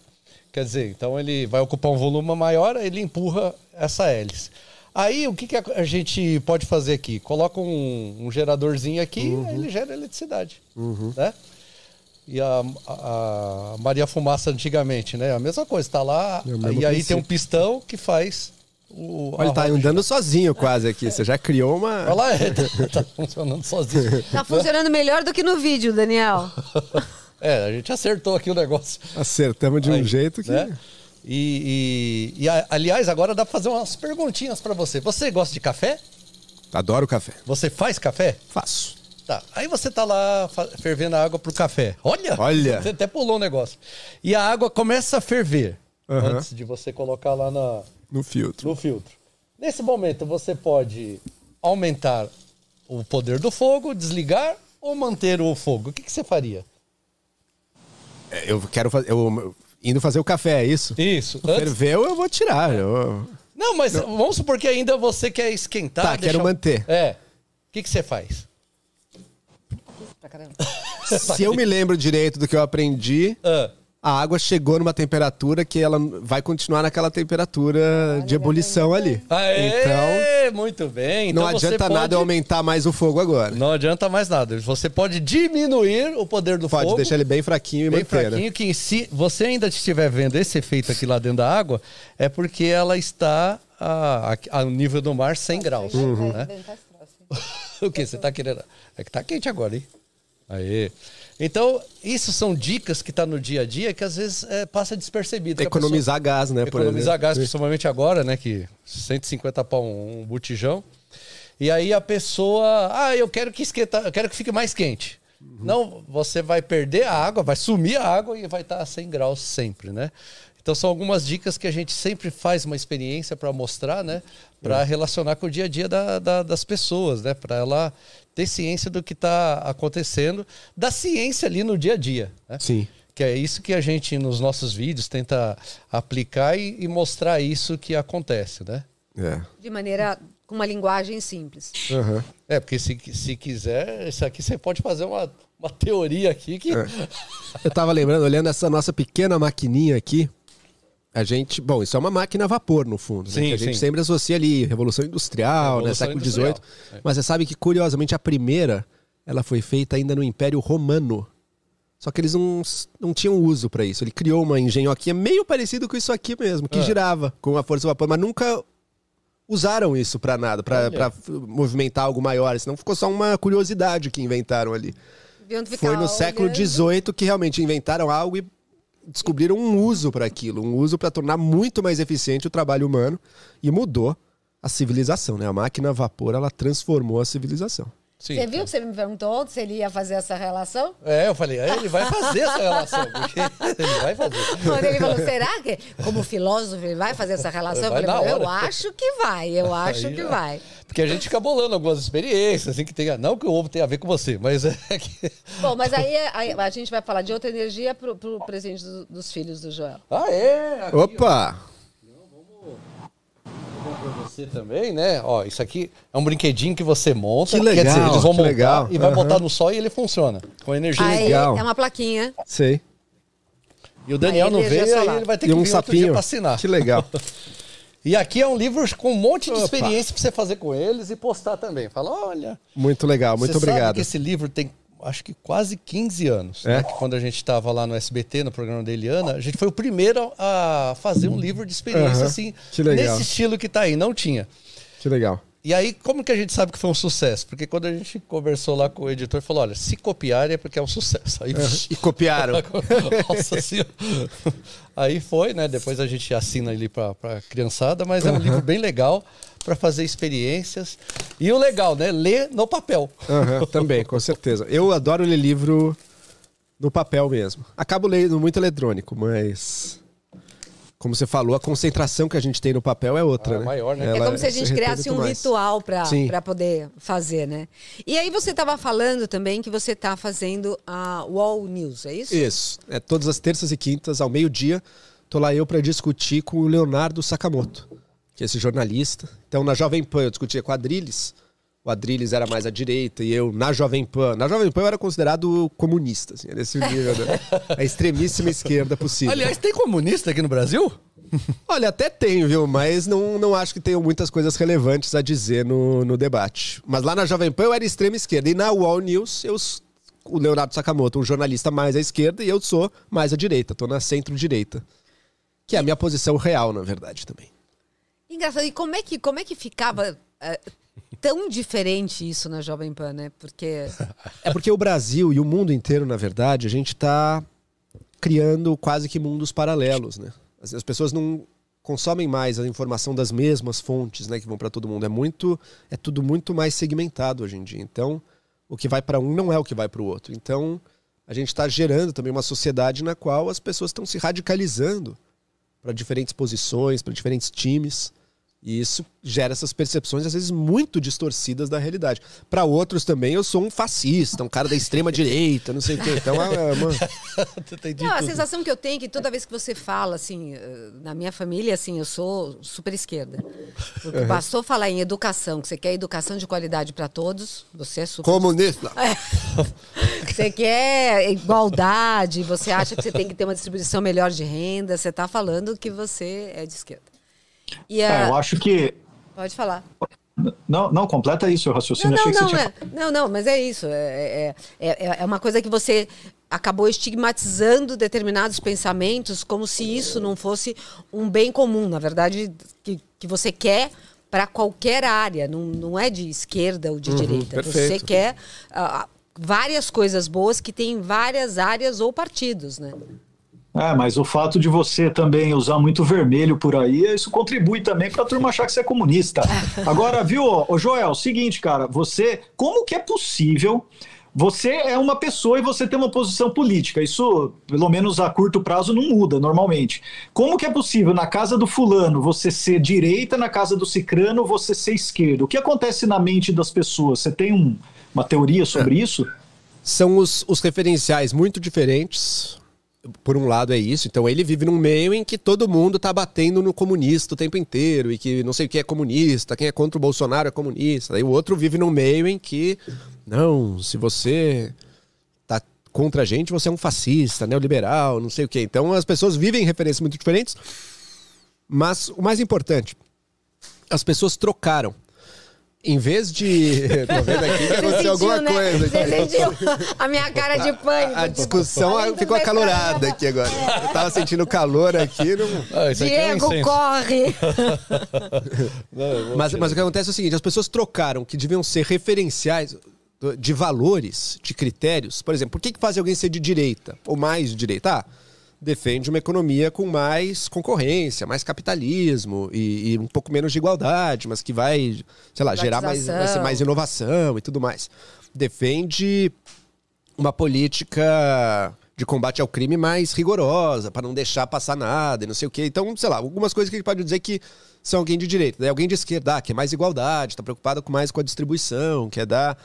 quer é também uma agenda de aceitação das diferenças. Enfim, a gente pode dizer que certas coisas são de direita ou de esquerda.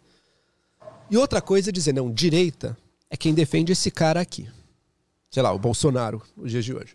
Esquerda é quem, tá defendendo, quem defende esse cara aqui, o Lula.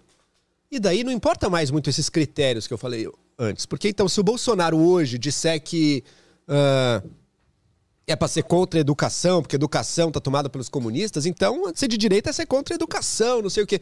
Mas se amanhã ele dizer, tá vendo, eu trouxe educação pro povo, porque a educação é ótima, e graças ao Bolsonaro a gente tá construindo escola. Então, ser, ser pró-educação virou a bandeira de direita. A coisa perde qualquer uh, critério substantivo, qualquer critério real de o que, que você defende, e passa a se tornar uma briga política de grupos. Qual então grupo então, político você defende? Então você acha que Bolsonaro e Lula são, respectivamente, para a direita e para a esquerda, os, os teóricos do sistema? Teóricos eu não diria. Eles representam, eles aglutinam pessoas na sua liderança. E eu não estou dizendo que os dois são iguais, tá? Estou dizendo que a gente está vivendo numa realidade polarizada hoje em dia e que os dois polos estão colocados e são esses aí. Quem está pro lado do Lula e quem está pro lado do Bolsonaro. E quem tá fora disso tá meio andando solto por aí. Não, não existe um terceiro polo com a mínima força. Mas então eles aglutinam, eles concentram ao redor deles esse poder de trazer para o lado deles. E a definição desses termos, direita, esquerda, comunista, capitalista, socialista, conservador, liberal, seja lá o que for, passa no fundo a, a, a significarem apenas pertencimento ou não pertencimento ao time do Bolsonaro ao time do Lula. Comunista é como quem é do time do Bolsonaro chama aqueles que não são. Ponto. Não tem nada a ver com defende não sei o que para economia, defende governo tomando conta de tudo. Não tem nada, a ver com isso. Significa você está contra o Bolsonaro. Fascista, especialmente no passado, hoje em dia caiu um pouco, mas no passado fascista era a mesma coisa. Se você não tá com o PT aqui, você é fascista. Mas peraí, eu não defendo o exército na rua, botando a- o pé na cabeça das pessoas, não sei o quê.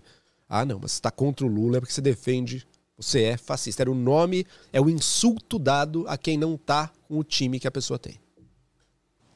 Engraçado, né? Eu- eu- talvez eu não consiga lembrar disso, porque eu, eh, eu acho que eu nunca vivi um momento tão polarizado. Quer dizer, eu já vivi brigas. eh, eu, sempre, eu sempre relacionei mais isso até a time de futebol, né? É Aquela coisa que você não podia ter eh, palmeirense e corintiano na mesma sala, ou em algum momento São Paulo e Palmeiras. Mas, assim, eh, essa coisa forte como tá, e, e, e aí, e é isso que você falou, é muito muito potente, né? De que eles não representam mais uma ideologia. Não. É, é uma figura. É um time. É uma figura, é um time, uma pessoa, um grupo de pessoas lutando pelo poder. tá? E por que, que hoje é mais polarizado? Eu também concordo com você. Acho que hoje está muito mais polarizado. As pessoas estão rompendo ah, amizades, as pessoas estão estão azedando a conversa em família. Tá muito pior, assim, sabe? Por quê? É outro efeito, na minha visão, é outro efeito dessas tecnologias que a gente tem de comunicação. Que elas permitiram aproximar a gente de quem pensa como a gente, conviver mais em meios em que a gente está só trocando ideias similares e, e falando uns para os outros, reforçando as opiniões uns dos outros dentro desses grupos e, portanto, se radicalizando e se afastando cada vez mais e criando cada vez mais uma ideia que demoniza quem não está com a gente. Posso dar um dado alarmante também? Manda. Lá na, na agência nossa, lá na República Geek, me encomendaram um estudo né, para a gente fazer com base em algumas ferramentas de análise de comportamento que a gente tem que usa inteligência artificial. E um mapeamento que a gente fez usando Twitter, Facebook é, e TikTok, a gente conseguiu perceber que a maioria das pessoas elas estão levando o meme como fosse uma fonte de jornal, tipo uma fonte Ah, é? de, de informação. Você acredita? Elas se informam por meme. Por meme. e o meme, é que o, o que, que o meme traz? O meme já traz nele o posicionamento, né? Porque o meme é para humilhar alguém. Via de regra, ele tá humilhando alguém quando o meme é, é a mais ideia do politizado. espantalho, né? É exato, tá batendo em alguma coisa, batendo numa versão caricatura falsa de algo, mas que você Também- sente que aquilo, oba, realmente os meus inimigos são demônios e eu tô humilhando eles aqui. Não tem nada mais gostoso do que isso na vida, então. E o cara fala, "Ah, que legal. Agora, a liberdade de expressão é, vale para qualquer coisa? Olha, tudo tem limites. Então, alguns limites sempre vai ter em qualquer país do mundo. Mesmo nos Estados Unidos, não é qualquer coisa que você possa falar. Se você falar que tem uma bomba num aeroporto, você vai sair preso dali. Você não tem. E não tiver a bomba, né? Você, você vai Sabe que uma sair. vez eu. Tomara que eu- não tenha, né? Que aí é um eu pouco trabalhava Às na. Microsoft, a gente estava com um grupo de educadores. E, a, e levei esse grupo de educadores, a gente foi para para Paris, para uma fala na, na, na Unesco. E aí a, a, a professora ficou incomodada, porque eles começaram a mexer muito nas coisas dela, e ela falou assim: É, é mesmo, eu tenho uma bomba. Foi uma Por que, que ela foi falar isso? nossa, nós ficamos horas no aeroporto, né? Parte do grupo eu liberei, aí eu, como, Uhum. como diretora na época, fiquei com ela. Foi mais ou menos isso, né? E- Vai exato, dizer então- que tem uma bomba. Exato. Então, algum limite para a liberdade, sempre, e mesmo da fala, sempre existe, né? Eu até defendo que em situações muito extremas, em que vidas humanas estão em risco direto, assim, algum tipo de cerceamento tem que ter as mentiras mais grosseiras, sabe? Por exemplo, espalhar que estão botando chip na vacina, sabe? No momento que ou você vacina ou vai continuar morrendo centenas de milhares. O que, que você faz? E a- pessoa ali veicular e dar vazão a, a mentiras assim grotescas que enganam, e porque enganaram as pessoas. Eu tive conhecido meu acreditando no imã no, no braço ali, assim, sabe? O negócio é. Não, porque realmente agora tá grudando no braço a moeda. não sei. Então as pessoas, as pessoas enlouqueceram. Então eu acho que em alguns momentos muito críticos, eh, dá pra pensar assim em algum tipo de limitação que diga, não, peraí. Os meios, as redes sociais, elas vão ser obrigadas a não dar isso, a não difundir tanto isso aqui. Agora, via de regra, eu não acho que é pela limitação à liberdade de expressão que você vai conseguir vencer os desafios que a gente tem hoje, sabe? Porque a gente vive num meio muito fluido. Então, quer dizer, o, o Facebook cria restrições a certos tipos de conteúdo, por exemplo. Bom, o primeiro ponto é que as pessoas aprendem, elas criam as armas psicológicas para que aquilo deixe de ter tanto efeito. Então o Face bota, por exemplo, sei lá, essa informação é falsa, consulte aqui para aprender mais sobre a pandemia, não sei o quê. O alvo daquela informação falsa, que provavelmente é falsa mesmo, que está chegando até ele, ele também é a pessoa que vai dizer: é óbvio que o pessoal do Facebook é contra isso, porque eles são contra a verdade, eles não querem que eu saiba, não sei. Então ele já cria eh, rapidamente um- uma certa arma que neutraliza qualquer impacto que aquele link ali poderia ter para quem precisa daquele link. Não para quem já acredita que aquilo é falso ou não sabe, mas já é pró o lado que está defendendo a ciência, vai, ser, vai funcionar. Mas para quem seria, para quem aquilo seria mais importante, aquela pessoa é que mais provavelmente não vai funcionar aquilo você começa a restringir o alcance de certas falas. Bom, então uma parte da opinião começa a gente, puxa, mas então estão censurando a gente. Por que estão censurando a gente? Se fosse a posição deles fosse melhor, por que, que eles não refutam? Por que, que não deixa as pessoas decidirem? Por que, que a autoridade da rede, ou ainda mais do Estado, tem que vir para tentar tirar aquilo de circulação? E tira de circulação de uma rede, porque outras vão se criando também. Outras estão a todo momento surgindo. Uma que dominava no momento perde a influência dela. O Facebook, por exemplo. O Facebook hoje em dia não consegue que os adolescentes entrem nele. Não consegue. Então já, já não é mais o, o que domina tudo. Ele já é um segmento da população, mas não está em todos. Então a coisa é muito fluida. Você sai de uma rede, tem outras sendo criadas com outras regras. Né? O Twitter, que tentou impor uma política, tá, mas daí um dia um bilionário resolveu comprar e agora vai mudar a política do Twitter, se comprar mesmo. Então, essas regras, elas todas estão muito sujeitas a esse vai e vem da tecnologia, que é, em grande parte, determinado pelas pessoas. Por quê? Porque se o WhatsApp cria, como ele criou uns anos atrás, certas limitações ao próprio poder que ele tá. Porque ele te deu um. O WhatsApp te deu um megafone na mão. Ele disse: Ah, mas agora você não vai mais poder mandar encaminhar mensagem para mais do que cinco pessoas. Antes era ilimitado, né? Não sei se vocês lembram. E os grupos têm um certo limite de números, ou seja, ele te deu um, micro, um megafone, mas ele está também diminuindo o volume daquele megafone. Para você não poder gritar as coisas horríveis que você poderia gritar, talvez.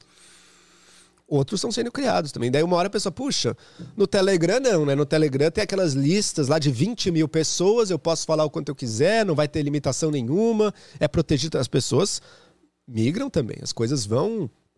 Então não é tão fácil você criar uma regra que valha para as pessoas. E outra, não é fácil você. por- Porque isso você não está persuadindo a pessoa, você não está dando para a pessoa o, o caminho para ela própria conseguir chegar melhor na, na informação verdadeira. Você está baseado ainda na visão antiga, né? Que era o sistema lá em cima vai ter que fazer essa filtragem para as pessoas. Só que hoje em dia é inevitável, as pessoas têm nas mãos as ferramentas para não passar por essa filtragem, o que chega até elas. Então, ou você vai virar uma China que de fato está controlando tudo que as pessoas veem e fazem, e, e se você di- disse um ai sobre o governo ali, você vai ser preso, ou vai, no mínimo vai ser. O o seu post vai ser deletado. Ou se você quiser dar liberdade para as pessoas, como acontece no Ocidente, elas vão ter os, os caminhos alternativos. E é muito difícil você limitar isso. Então, acho que a limitação à liberdade de expressão, ok, em alguns casos extremos, sim, alguma coisa tem que ser feita, mas no geral, não, não é o caminho. E eu não. ah, eu acho muito ruim quando o primeiro reflexo de alguém é ver algo falso na internet, ah, não, pô, isso aí não devia estar podendo circular. O que, que a pessoa propõe que aconteça? Que todo o conteúdo passe por uma por um comitê para ver se aquilo lá tá ok ou não tá ok? Isso não vai acontecer.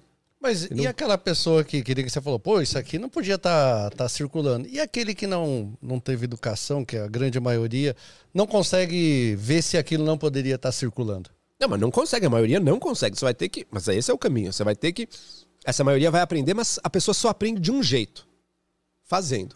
Ela só aprende a discutir, a pensar, engajada em conversa e discussão. Porque o que, o que a gente está vendo hoje, vamos ser claros também, não é que, nossa, só o pobrinho que não fez o ensino fundamental tá caindo em fake news. né? Não é isso que está acontecendo. Não é, é gente que mesmo. tem doutorado, é que mesmo, é. pega o negócio na hora, é verdade, e passa. Então não é só uma questão de, de falta de ensino formal. É óbvio que o ensino formal faz falta também, mas não, não é só isso. E- Não, eu vejo, eu sou de uma família grande, né? Eu tenho na minha família grande, tem quem não se vacinou, tem quem é Exato. Bolsonaro, tem quem é Lula, tem quem é centro, né? Família Pra ser grande. antiva... Em geral, antivacina é gente estudada. Esse é o interessante. As pessoas. Olha que curioso.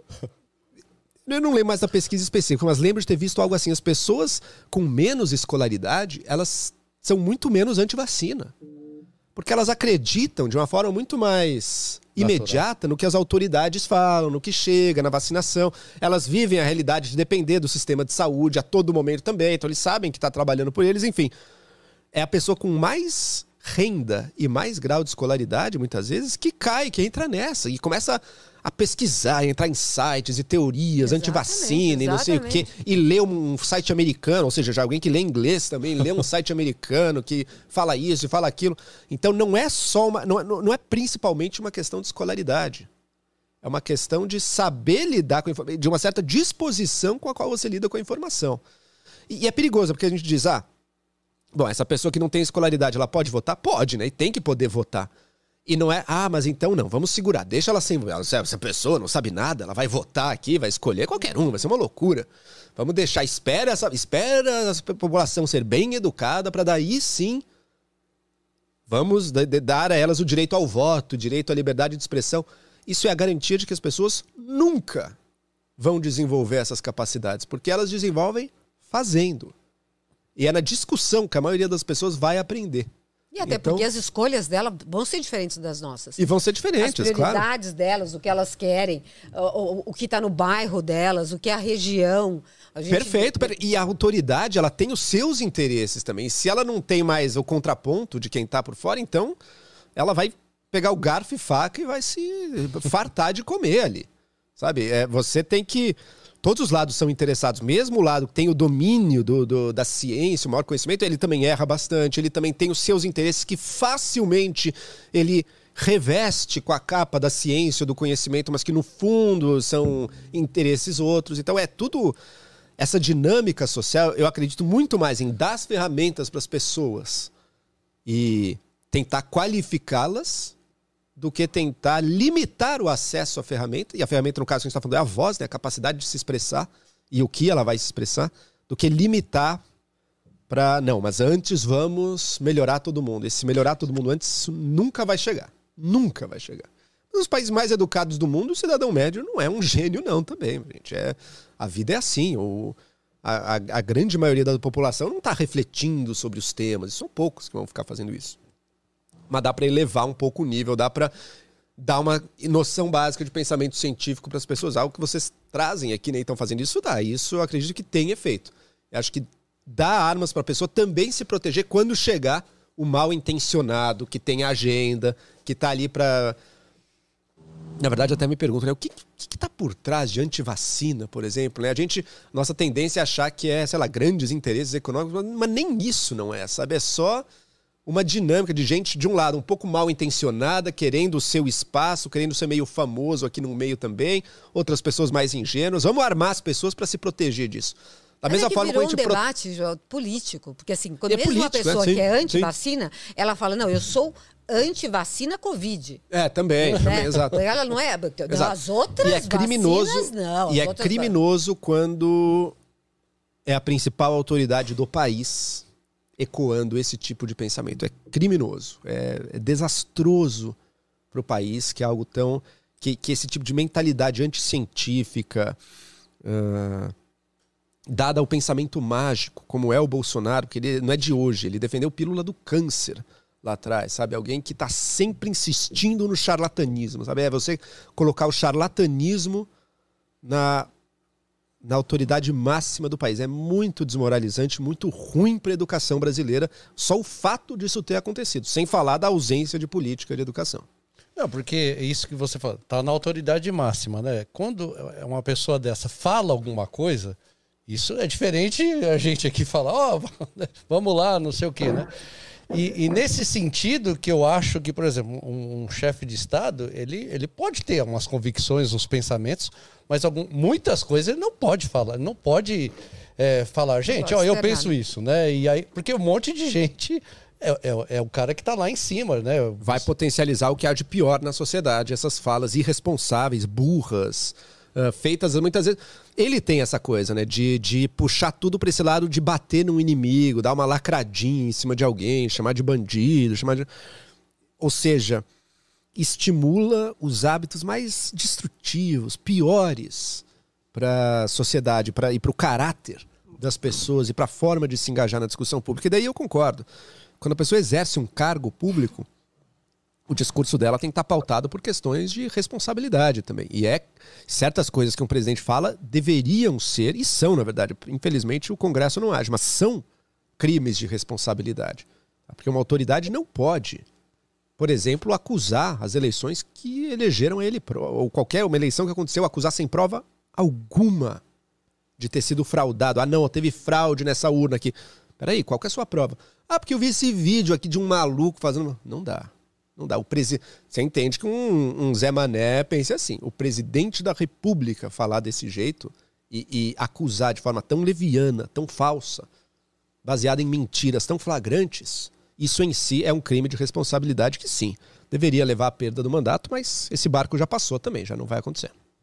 Ô, Joel, só que, cara, eu vou falar uma coisa aqui que, enfim, não vai ser novidade para ninguém, mas o discurso dessa galera se baseia no que, é, na leitura que eles têm da internet, cara. A gente, to, todo mundo que lida com internet faz isso. Qual é o assunto do momento? Ah, estamos falando do, como que é? Do Zé Neto. E aí a galera começa a escrever do Zé Neto porque tem muita procura sobre aquilo. Eles mapeiam o que dá é, visibilidade, o que dá o que dá é, lead para eles e eles começam a bater em cima disso, cara. Isso é somente estratégia, estratégia. Não, eu, eu acho que assim, não existe uma, uma crença legítima do presidente, ou seja lá quem for, que a vacina funciona ou não, que cloroquina funciona ou não. Isso é só uma estratégia. Vem para ele a informação. Fale sobre isso para crescer nas redes. Ele vai e fala sobre isso. Ele é um Não, perfeito, Daniel, mas você concorda que ele. Por que, que certas opiniões crescem? Essa é a pergunta, sabe? Por que, que falar contra a vacina cresce? É isso que Esse precisa que é ser entendido. Porque podia ser, ah, o que vai te fazer crescer nas redes é fazer. Poderia ter sido, poderia ter sido um outro caminho. Desde o começo, botar a vacina do Brasil, a vacina patriótica, vamos vacinar aqui, é o Bolsonaro está vacinando o povo. Poderia ter um caminho que ele tentasse, né? Por que, que teve que ser o caminho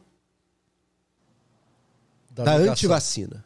Da Eu negação da ciência básica que estava. O suposto inimigo está falando pró-vacina. Então ele tem que falar anti-vacina. Exato, perfeito. Perfeito. Aí sim, você está encaixando numa briga política que aconteceu e a estratégia que ele usou ali e que poderia ter sido outra. Outros, outros líderes populistas de outros países, como o Boris Johnson na Inglaterra, escolheu outro caminho ali. Poderia ter tido mais de um caminho.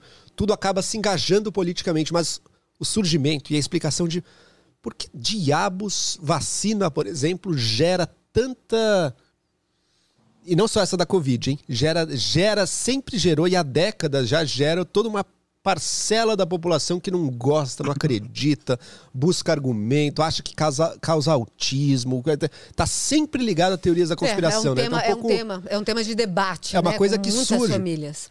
Isso tá dado na sociedade e as pessoas usam isso oportunisticamente para crescer. E daí entra algo que eu acho que é central também para a gente melhorar a situação que a gente vive, que é a ética dos líderes. Hoje em dia a diferença entre quem é líder e quem é liderado, quem é influenciador e quem é influenciado, hoje em dia é muito gradual a coisa. Né? Antes era não, quem está na mídia está influenciando e o resto está assistindo, está sendo influenciado. Hoje em dia a coisa é mais mais fluida. Você pode não estar tá em canal de mídia oficial nenhum e estar tá influenciando muitas pessoas. Você pode ter uma influência de não muito grande, mas que influencia um certo meio via suas redes sociais. Então a coisa já é mais já, e o cara que está na mídia, às vezes, nem tem tanta influência assim também. Pode acontecer. Então a coisa já é mais fluida. Agora, esse que influencia, ele tá, tem que estar tá sempre pensando: eu estou fazendo isso apenas porque eu quero um sucesso imediato e, portanto, o que eu vou fazer é basicamente bajular uma torcida. Ou seja, eu quero crescer, eu quero ser um cara de direita. O que, que eu tenho que fazer? Bate no Lula, fala bem do governo, encontra jeitos inteligentes de defender qualquer besteira que aconteça no governo, você vai ter público. Se você for bom nesse jogo, você vai ter público, você vai crescer. Fala bastante exaltado contra os demônios que estão lá do outro lado, da esquerda, do comunismo. Vai ter público, você vai crescer. Idem para os outros lados ou para qualquer assunto, para religiões, ou seja lá o que for. né? Só que ao fazer isso, por que eu digo bajular uma torcida? Né? Porque ele está dizendo para aquelas pessoas o que elas querem ouvir. Dizendo que elas são boas, que os supostos inimigos delas são maus e que o lado delas está sempre certo e eu vou te mostrar como. Se você ainda não percebeu, eu tenho aqui a, explicação de como a gente está sempre certo e o outro lado sempre errado. Ou seja, ele está só dando para elas o que elas querem. Uma coisa diferente disso. Só que isso, ela, ao fazer isso, ele está piorando essas pessoas também. Porque ele está reforçando nelas justamente essa ten- tendência de confirmar tudo o que acha, de se achar superior, de achar que o seu lado está certo. No momento trazer uma crítica. Nada, uma- exato. A pessoa fica cada vez mais reflexão. imbecilizada dentro disso. Outra postura é saber. Eu tenho um certo público, não é todos. Eu tenho um certo segmento que me acompanha mais, que, que, que me segue mais, que me ouve mais, que pensam mais ou menos assim. Você saber que às vezes você vai criticar coisas que aquelas pessoas se associam também. Que você vai trazer, às vezes, dúvidas. Que você vai, às vezes, trazer posições de opa, peraí, nesse ponto, aquele lado ali, nesse, olha, até o governo Bolsonaro aqui, acho que tá certo. Tá fazendo a coisa certa aqui, realmente. Esse era o caminho a seguir. Então, quer dizer, são duas, são posturas diferentes. Uma delas, a primeira, ela leva um sucesso mais imediato, mas eu suspeito que ele seja de mais curta duração também. Porque uma hora as pessoas cansam de ouvir o mesmo palhaço, tem que vir o próximo e, não, e a coisa se sucede. E, e não constrói algo. E a- essa pessoa para de ser levada a sério também. Porque ela, quem é sério não vai levar ela a sério. Ela tá ali eh, fazendo um joguinho político que a gente conhece muito bem e não, a opinião dela no fundo, no fundo é só uma uma um discurso falso para iludir uma parte da população que quer acreditar naquilo. E o outro caminho que exige daí sim é, é um pouco uma relação que eu faço com a política também. O que é o bom político? O bom político às vezes ele vai fazer coisas impopulares. Bom, a pessoa que é um bom influenciador também às vezes ela vai dizer coisas impopulares.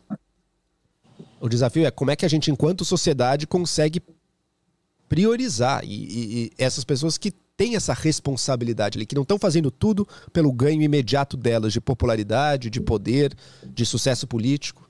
Como e isso não está claro ainda. Mudou tudo. A gente está vivendo um, um período similar ao que foi a, a invenção da imprensa mecânica na Europa. Quando Gutenberg criou uma maquininha ali que, olha, agora é livro, você faz aos milhares baratinho aqui, o quanto você quiser. Antes não era assim. Antes livro era feito à mão, demorava, só a igreja católica, só os principais reinos conseguiam fazer. Ele pulverizou. Agora qualquer um publicava o seu panfletinho ali. O negócio foi um caos. A Europa rachou por causa daquilo. O protestantismo só existe graças àquilo. Quer dizer, a gente, a gente é nessa questão. é, tem uma geração de transição, né? E a gente está vivendo quase um, um segundo modelo de transição Com do certeza. digital. Com certeza. Com Que certeza. é essa coisa da primeira, né, dessa alfabetização que a gente teve, e agora de conseguir entender essa, essa mecânica toda. Essa- que tá que foi a internet e depois as redes sociais, né? Porque as redes sociais é que deram essa voz. A internet te permitia consumir a informação do mundo inteiro. As redes sociais e os aplicativos de mensagem deram o poder de falar. E agora muita coisa vai mudar, como mudou na época quando inventaram a imprensa mecânica. E o livro passou a ser algo difundido por aí. Teve muita guerra, mas depois a- o, o mundo esteve, estava muito melhor depois do que antes. Não tenho a menor dúvida. É isso. E a gente recebe todo dia. Você já recebeu uns videozinhos assim que tem um copo d'água, o cara coloca uma pilha, a água começa a subir sozinho. Aí os caras, ô, isso aqui é verdade. Direto. Quanto... E às vezes eu fico em dúvida, pô, mas será que isso acontece mesmo? Manda pra mim. assim, ah, Eu vou mandar pra vocês agora. Vou mandar pra vocês. É, fato fake. Fala, olha, ele tá subindo aqui, ó, a moeda com não, sei o quê. Cara, e o mais impressionante é que uns amigos tentam fazer em casa. Fala, o que, que eu tô errando, cara? Você, tá... Você errou já de ter visto isso. Tá lá no É. início o erro. Mas tem que ver para poder aprender. E, e para poder ilustrar e ensinar os outros, né? Porque outros vão ver também. Você Vão tem que saber também. a resposta ali. Ter a resposta, isso como eu vejo que faz diferença, sabe? Ter as respostas na manga, já já saber algum, você tem que ter algum lugar que você vai pra tirar essas dúvidas, pra pra aquilo ser respondido assim rápido. Às vezes falta isso. Você, tá, você sabe que é falso, mas. Por exemplo, se eu vejo um argumento terraplanista, é óbvio que eu sei que é falso, mas. Provavelmente não vou saber responder aquele argumento específico. Ou eu lembro que uma vez eu vi um vídeo que dizia que a viagem à Lua era fake, né? Porque veja, a bandeira jamais giraria desse jeito, não sei o que. Meu. Eu não tenho conhecimento para dizer se giraria ou não giraria desse jeito. Algum lugar, mas eu sei que alguém tem. Então não me preocupou. Mas outras pessoas não, elas acreditam naquilo. E falta um lugar que mostra, ó, tá aqui, por isso, isso, isso. Não, nada, tudo que esses caras estão falando aí é mentira. Verdade. É, a gente conheceu um astronauta veio agora recentemente, né? Ministro? Ah, não, não, não, não é o ministro. Foi da Apolo, qual era? Apolo dele, o, o que nós conhecemos lá na. Foi do, da 14? O, o Drake lá, como é que é? Como é que é, Daniel, o que veio aqui no Adventure? Então, é, é o Drake mesmo. Sei lá se é Drake, eu não lembro o nome dele. Mas um senhor aí, É o um- pessoal é um falava caras- que ele um era. dos Que caras ele, que estão vivos e já pisaram na Lua. Ele veio aí. Legal. Esse e, a- e aí um o pessoal aí. dizia que ele era mentiroso. pois é, pois é. Cara, mas você sabe que isso baseado, né, baseado na, na falta de conhecimento da população sobre determinado tema. E, pô, você falar que a bandeira não gira, gira, cara, até pra mim, se você me pegar de surpresa, eu não vou saber responder na hora, eu tenho que olhar, tenho que dar uma analisada. E a galera, imagina, né? E eu sou físico, imagina a galera assim olhando aquilo, passa a acreditar. E eu vou falar pra você, cara, esse povo tem uma habilidade de fazer um bom roteiro pra contar história mentirosa, cara. Eu vi um, eu vi um vídeo isso é sobre verdade. essa teoria da conspiração aí de que não foi a Lua, cara, que conectava é, é, fotos do Stanley Kubrick junto Uhum. com o presidente, o, acho que o Kennedy na época, e era onde eles estavam discutindo é, sobre como filmar para aparecer. Cara, os caras abordam do jeito que você fica olhando e fala, cara, assim, como entretenimento é muito bom, né? Saudade da época que a gente lia um livro de conspiração e se divertia só com aquilo, mas você sabia que o mundo real era outro. Agora, cara, se você é um pouco ingênuo, você olha aquilo e fala, pô, cara, acho que é verdade, velho. Isso mostra o quê? Que mostra que quem sabe ciência vai precisar saber contar história bem assim também. Pode crer. Porque senão É. vai ficar pra trás. É isso aí. Esse Por é isso que bom- eu vai, falo vai ter um sempre. joguinho hoje, turma? Vai, vai ter um joguinho. Por isso que eu falo sempre, ó, falar para meus alunos, cara. Hoje, nerd, é o, é o cara faz um sucesso. Então, você tá dentro do metrô, compra um livro lá, Mecânica Quântica Avançada. Mesmo que dentro tenha um caminho suave que você tá lendo. Mas aí o pessoal vai olhar, nossa, esse cara aqui. Ó, o cara sabe. O cara sabe. Agora o Daniel vai finalizar aí com o joguinho dele pra gente. Você vai fazer o joguinho, Daniel? Ah, Eu vou, só que eu senti certo desprezo. Por, vou, vai finalizar com o joguinho dele. Eu gostaria de ter uma entrada um pouco mais suntuosa, né? Agora chega o momento. Rufem os tambores. jogo. Daniel e o longe, seu velho. jogo de cartas. Tá vendo, Tadã! Joel? Tá vendo, Joel? Só ficar longe a galera. É, Não, é segundo seguinte, dia, segunda, segunda Pisam em cima, né? vem, Pisam é. em cima na maior. Mas a Imagina. gente falou no começo, se sobra um vácuo, alguém toma espaço, né? Ó, dá- É, cara, logo, então logo vai ter alguém sentado aqui, ó. Tomar muito cuidado. Ó, Joel, seguinte, cara. Tem, tem um joguinho de carta aqui, ó, um monte de cartas.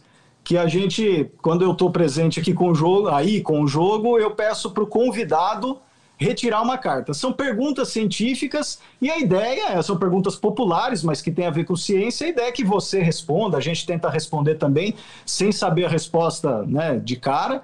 Então vou dar uma embaralhada aqui e vou puxar uma carta qualquer. Atenção, vamos ver. do jogo aqui, ó. E a pergunta é: Tchaná! Vai ter que ter uma.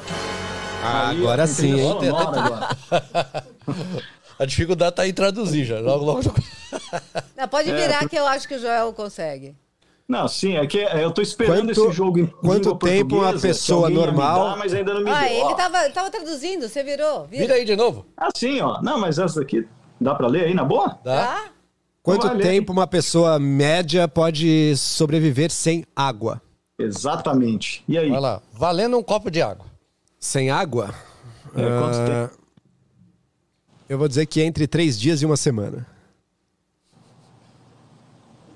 O Joel já tem três dias, uma semana. Ele tem uma. Uma variação. Entre três dias e um ano.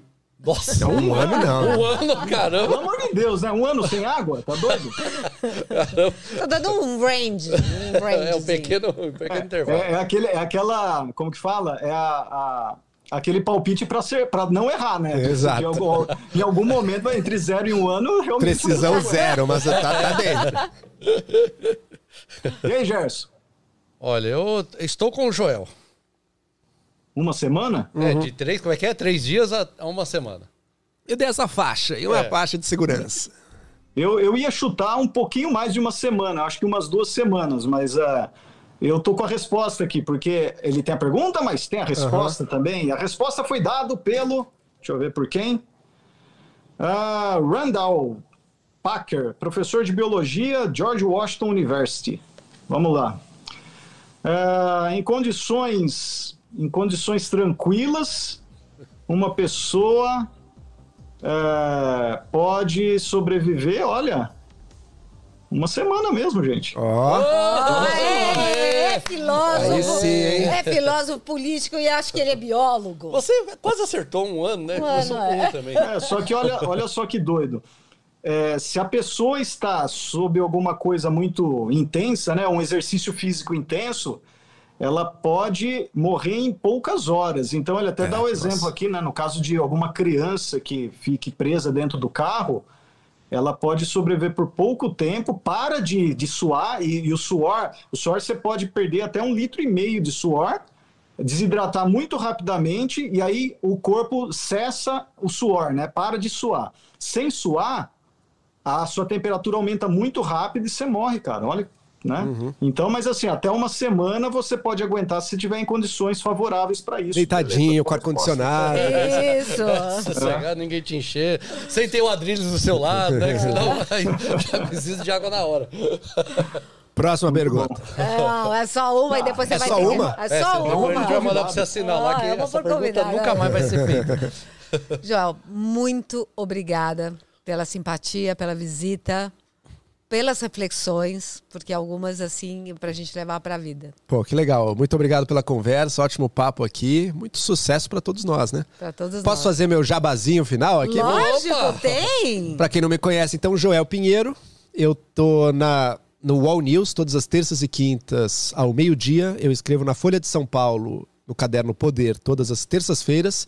E eu também tenho minhas redes sociais. Eu sou Joel Pinheiro 85, dando aí a minha idade, no Twitter e no Instagram. E eu tenho meu canal de YouTube também, Joel Pinheiro. É, aí, ó. É isso aí. Vote Joel. Joel 85. Longe das urnas. E aí, ô Daniel, aqui e é só a última fala do dia. Cara, quero agradecer muito sua presença aí, Joel. Foi muito legal o papo. Infelizmente eu tô de longe aí, mas pude aproveitar bastante. E eu quero então aproveitar a estética do podcast hoje, eu nesse telão, e dar bênção a vocês. Então, Ah, é, vão em paz e que o senhor Gerson lhes acompanhe. Achei que ia ser em nome de Darwin. Podia ser também. Esse Mas aí causa muita é o polêmica. Tintones. É, e, e também quero agradecer, mas sempre eu deixo uma, Um pensamento. um pensamento do dia, né? Que é o que me apavora. Que no- lá no começo a gente falou assim, poxa, se o senhor chegar assim, calcular o, o campo magnético, né? E para você calcular um campo magnético, aí você precisa ter uma, uma certa familiaridade com o que vai acontecer aqui. Não é, Diego? Coloca ali pra gente.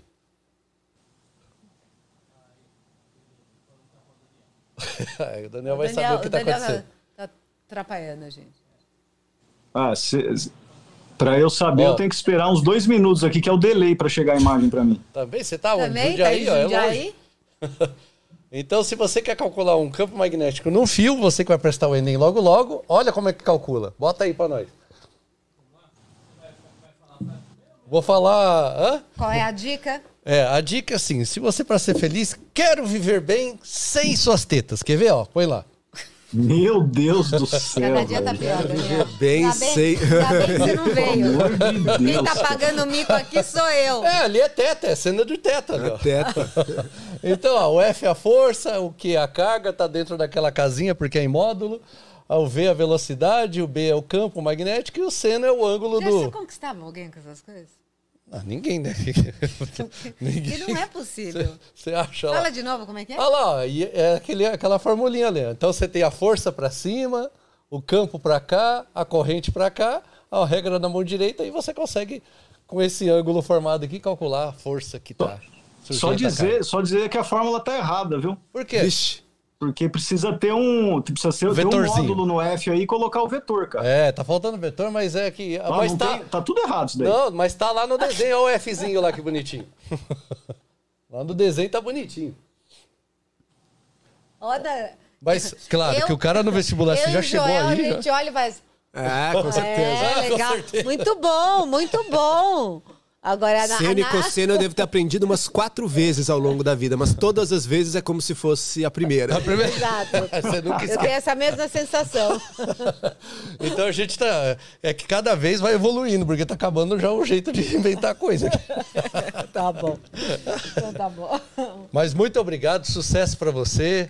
E pode contar sempre com a gente aqui. E quando você precisar lá fazer os cálculos, pode mandar lá, ó, deixa comigo.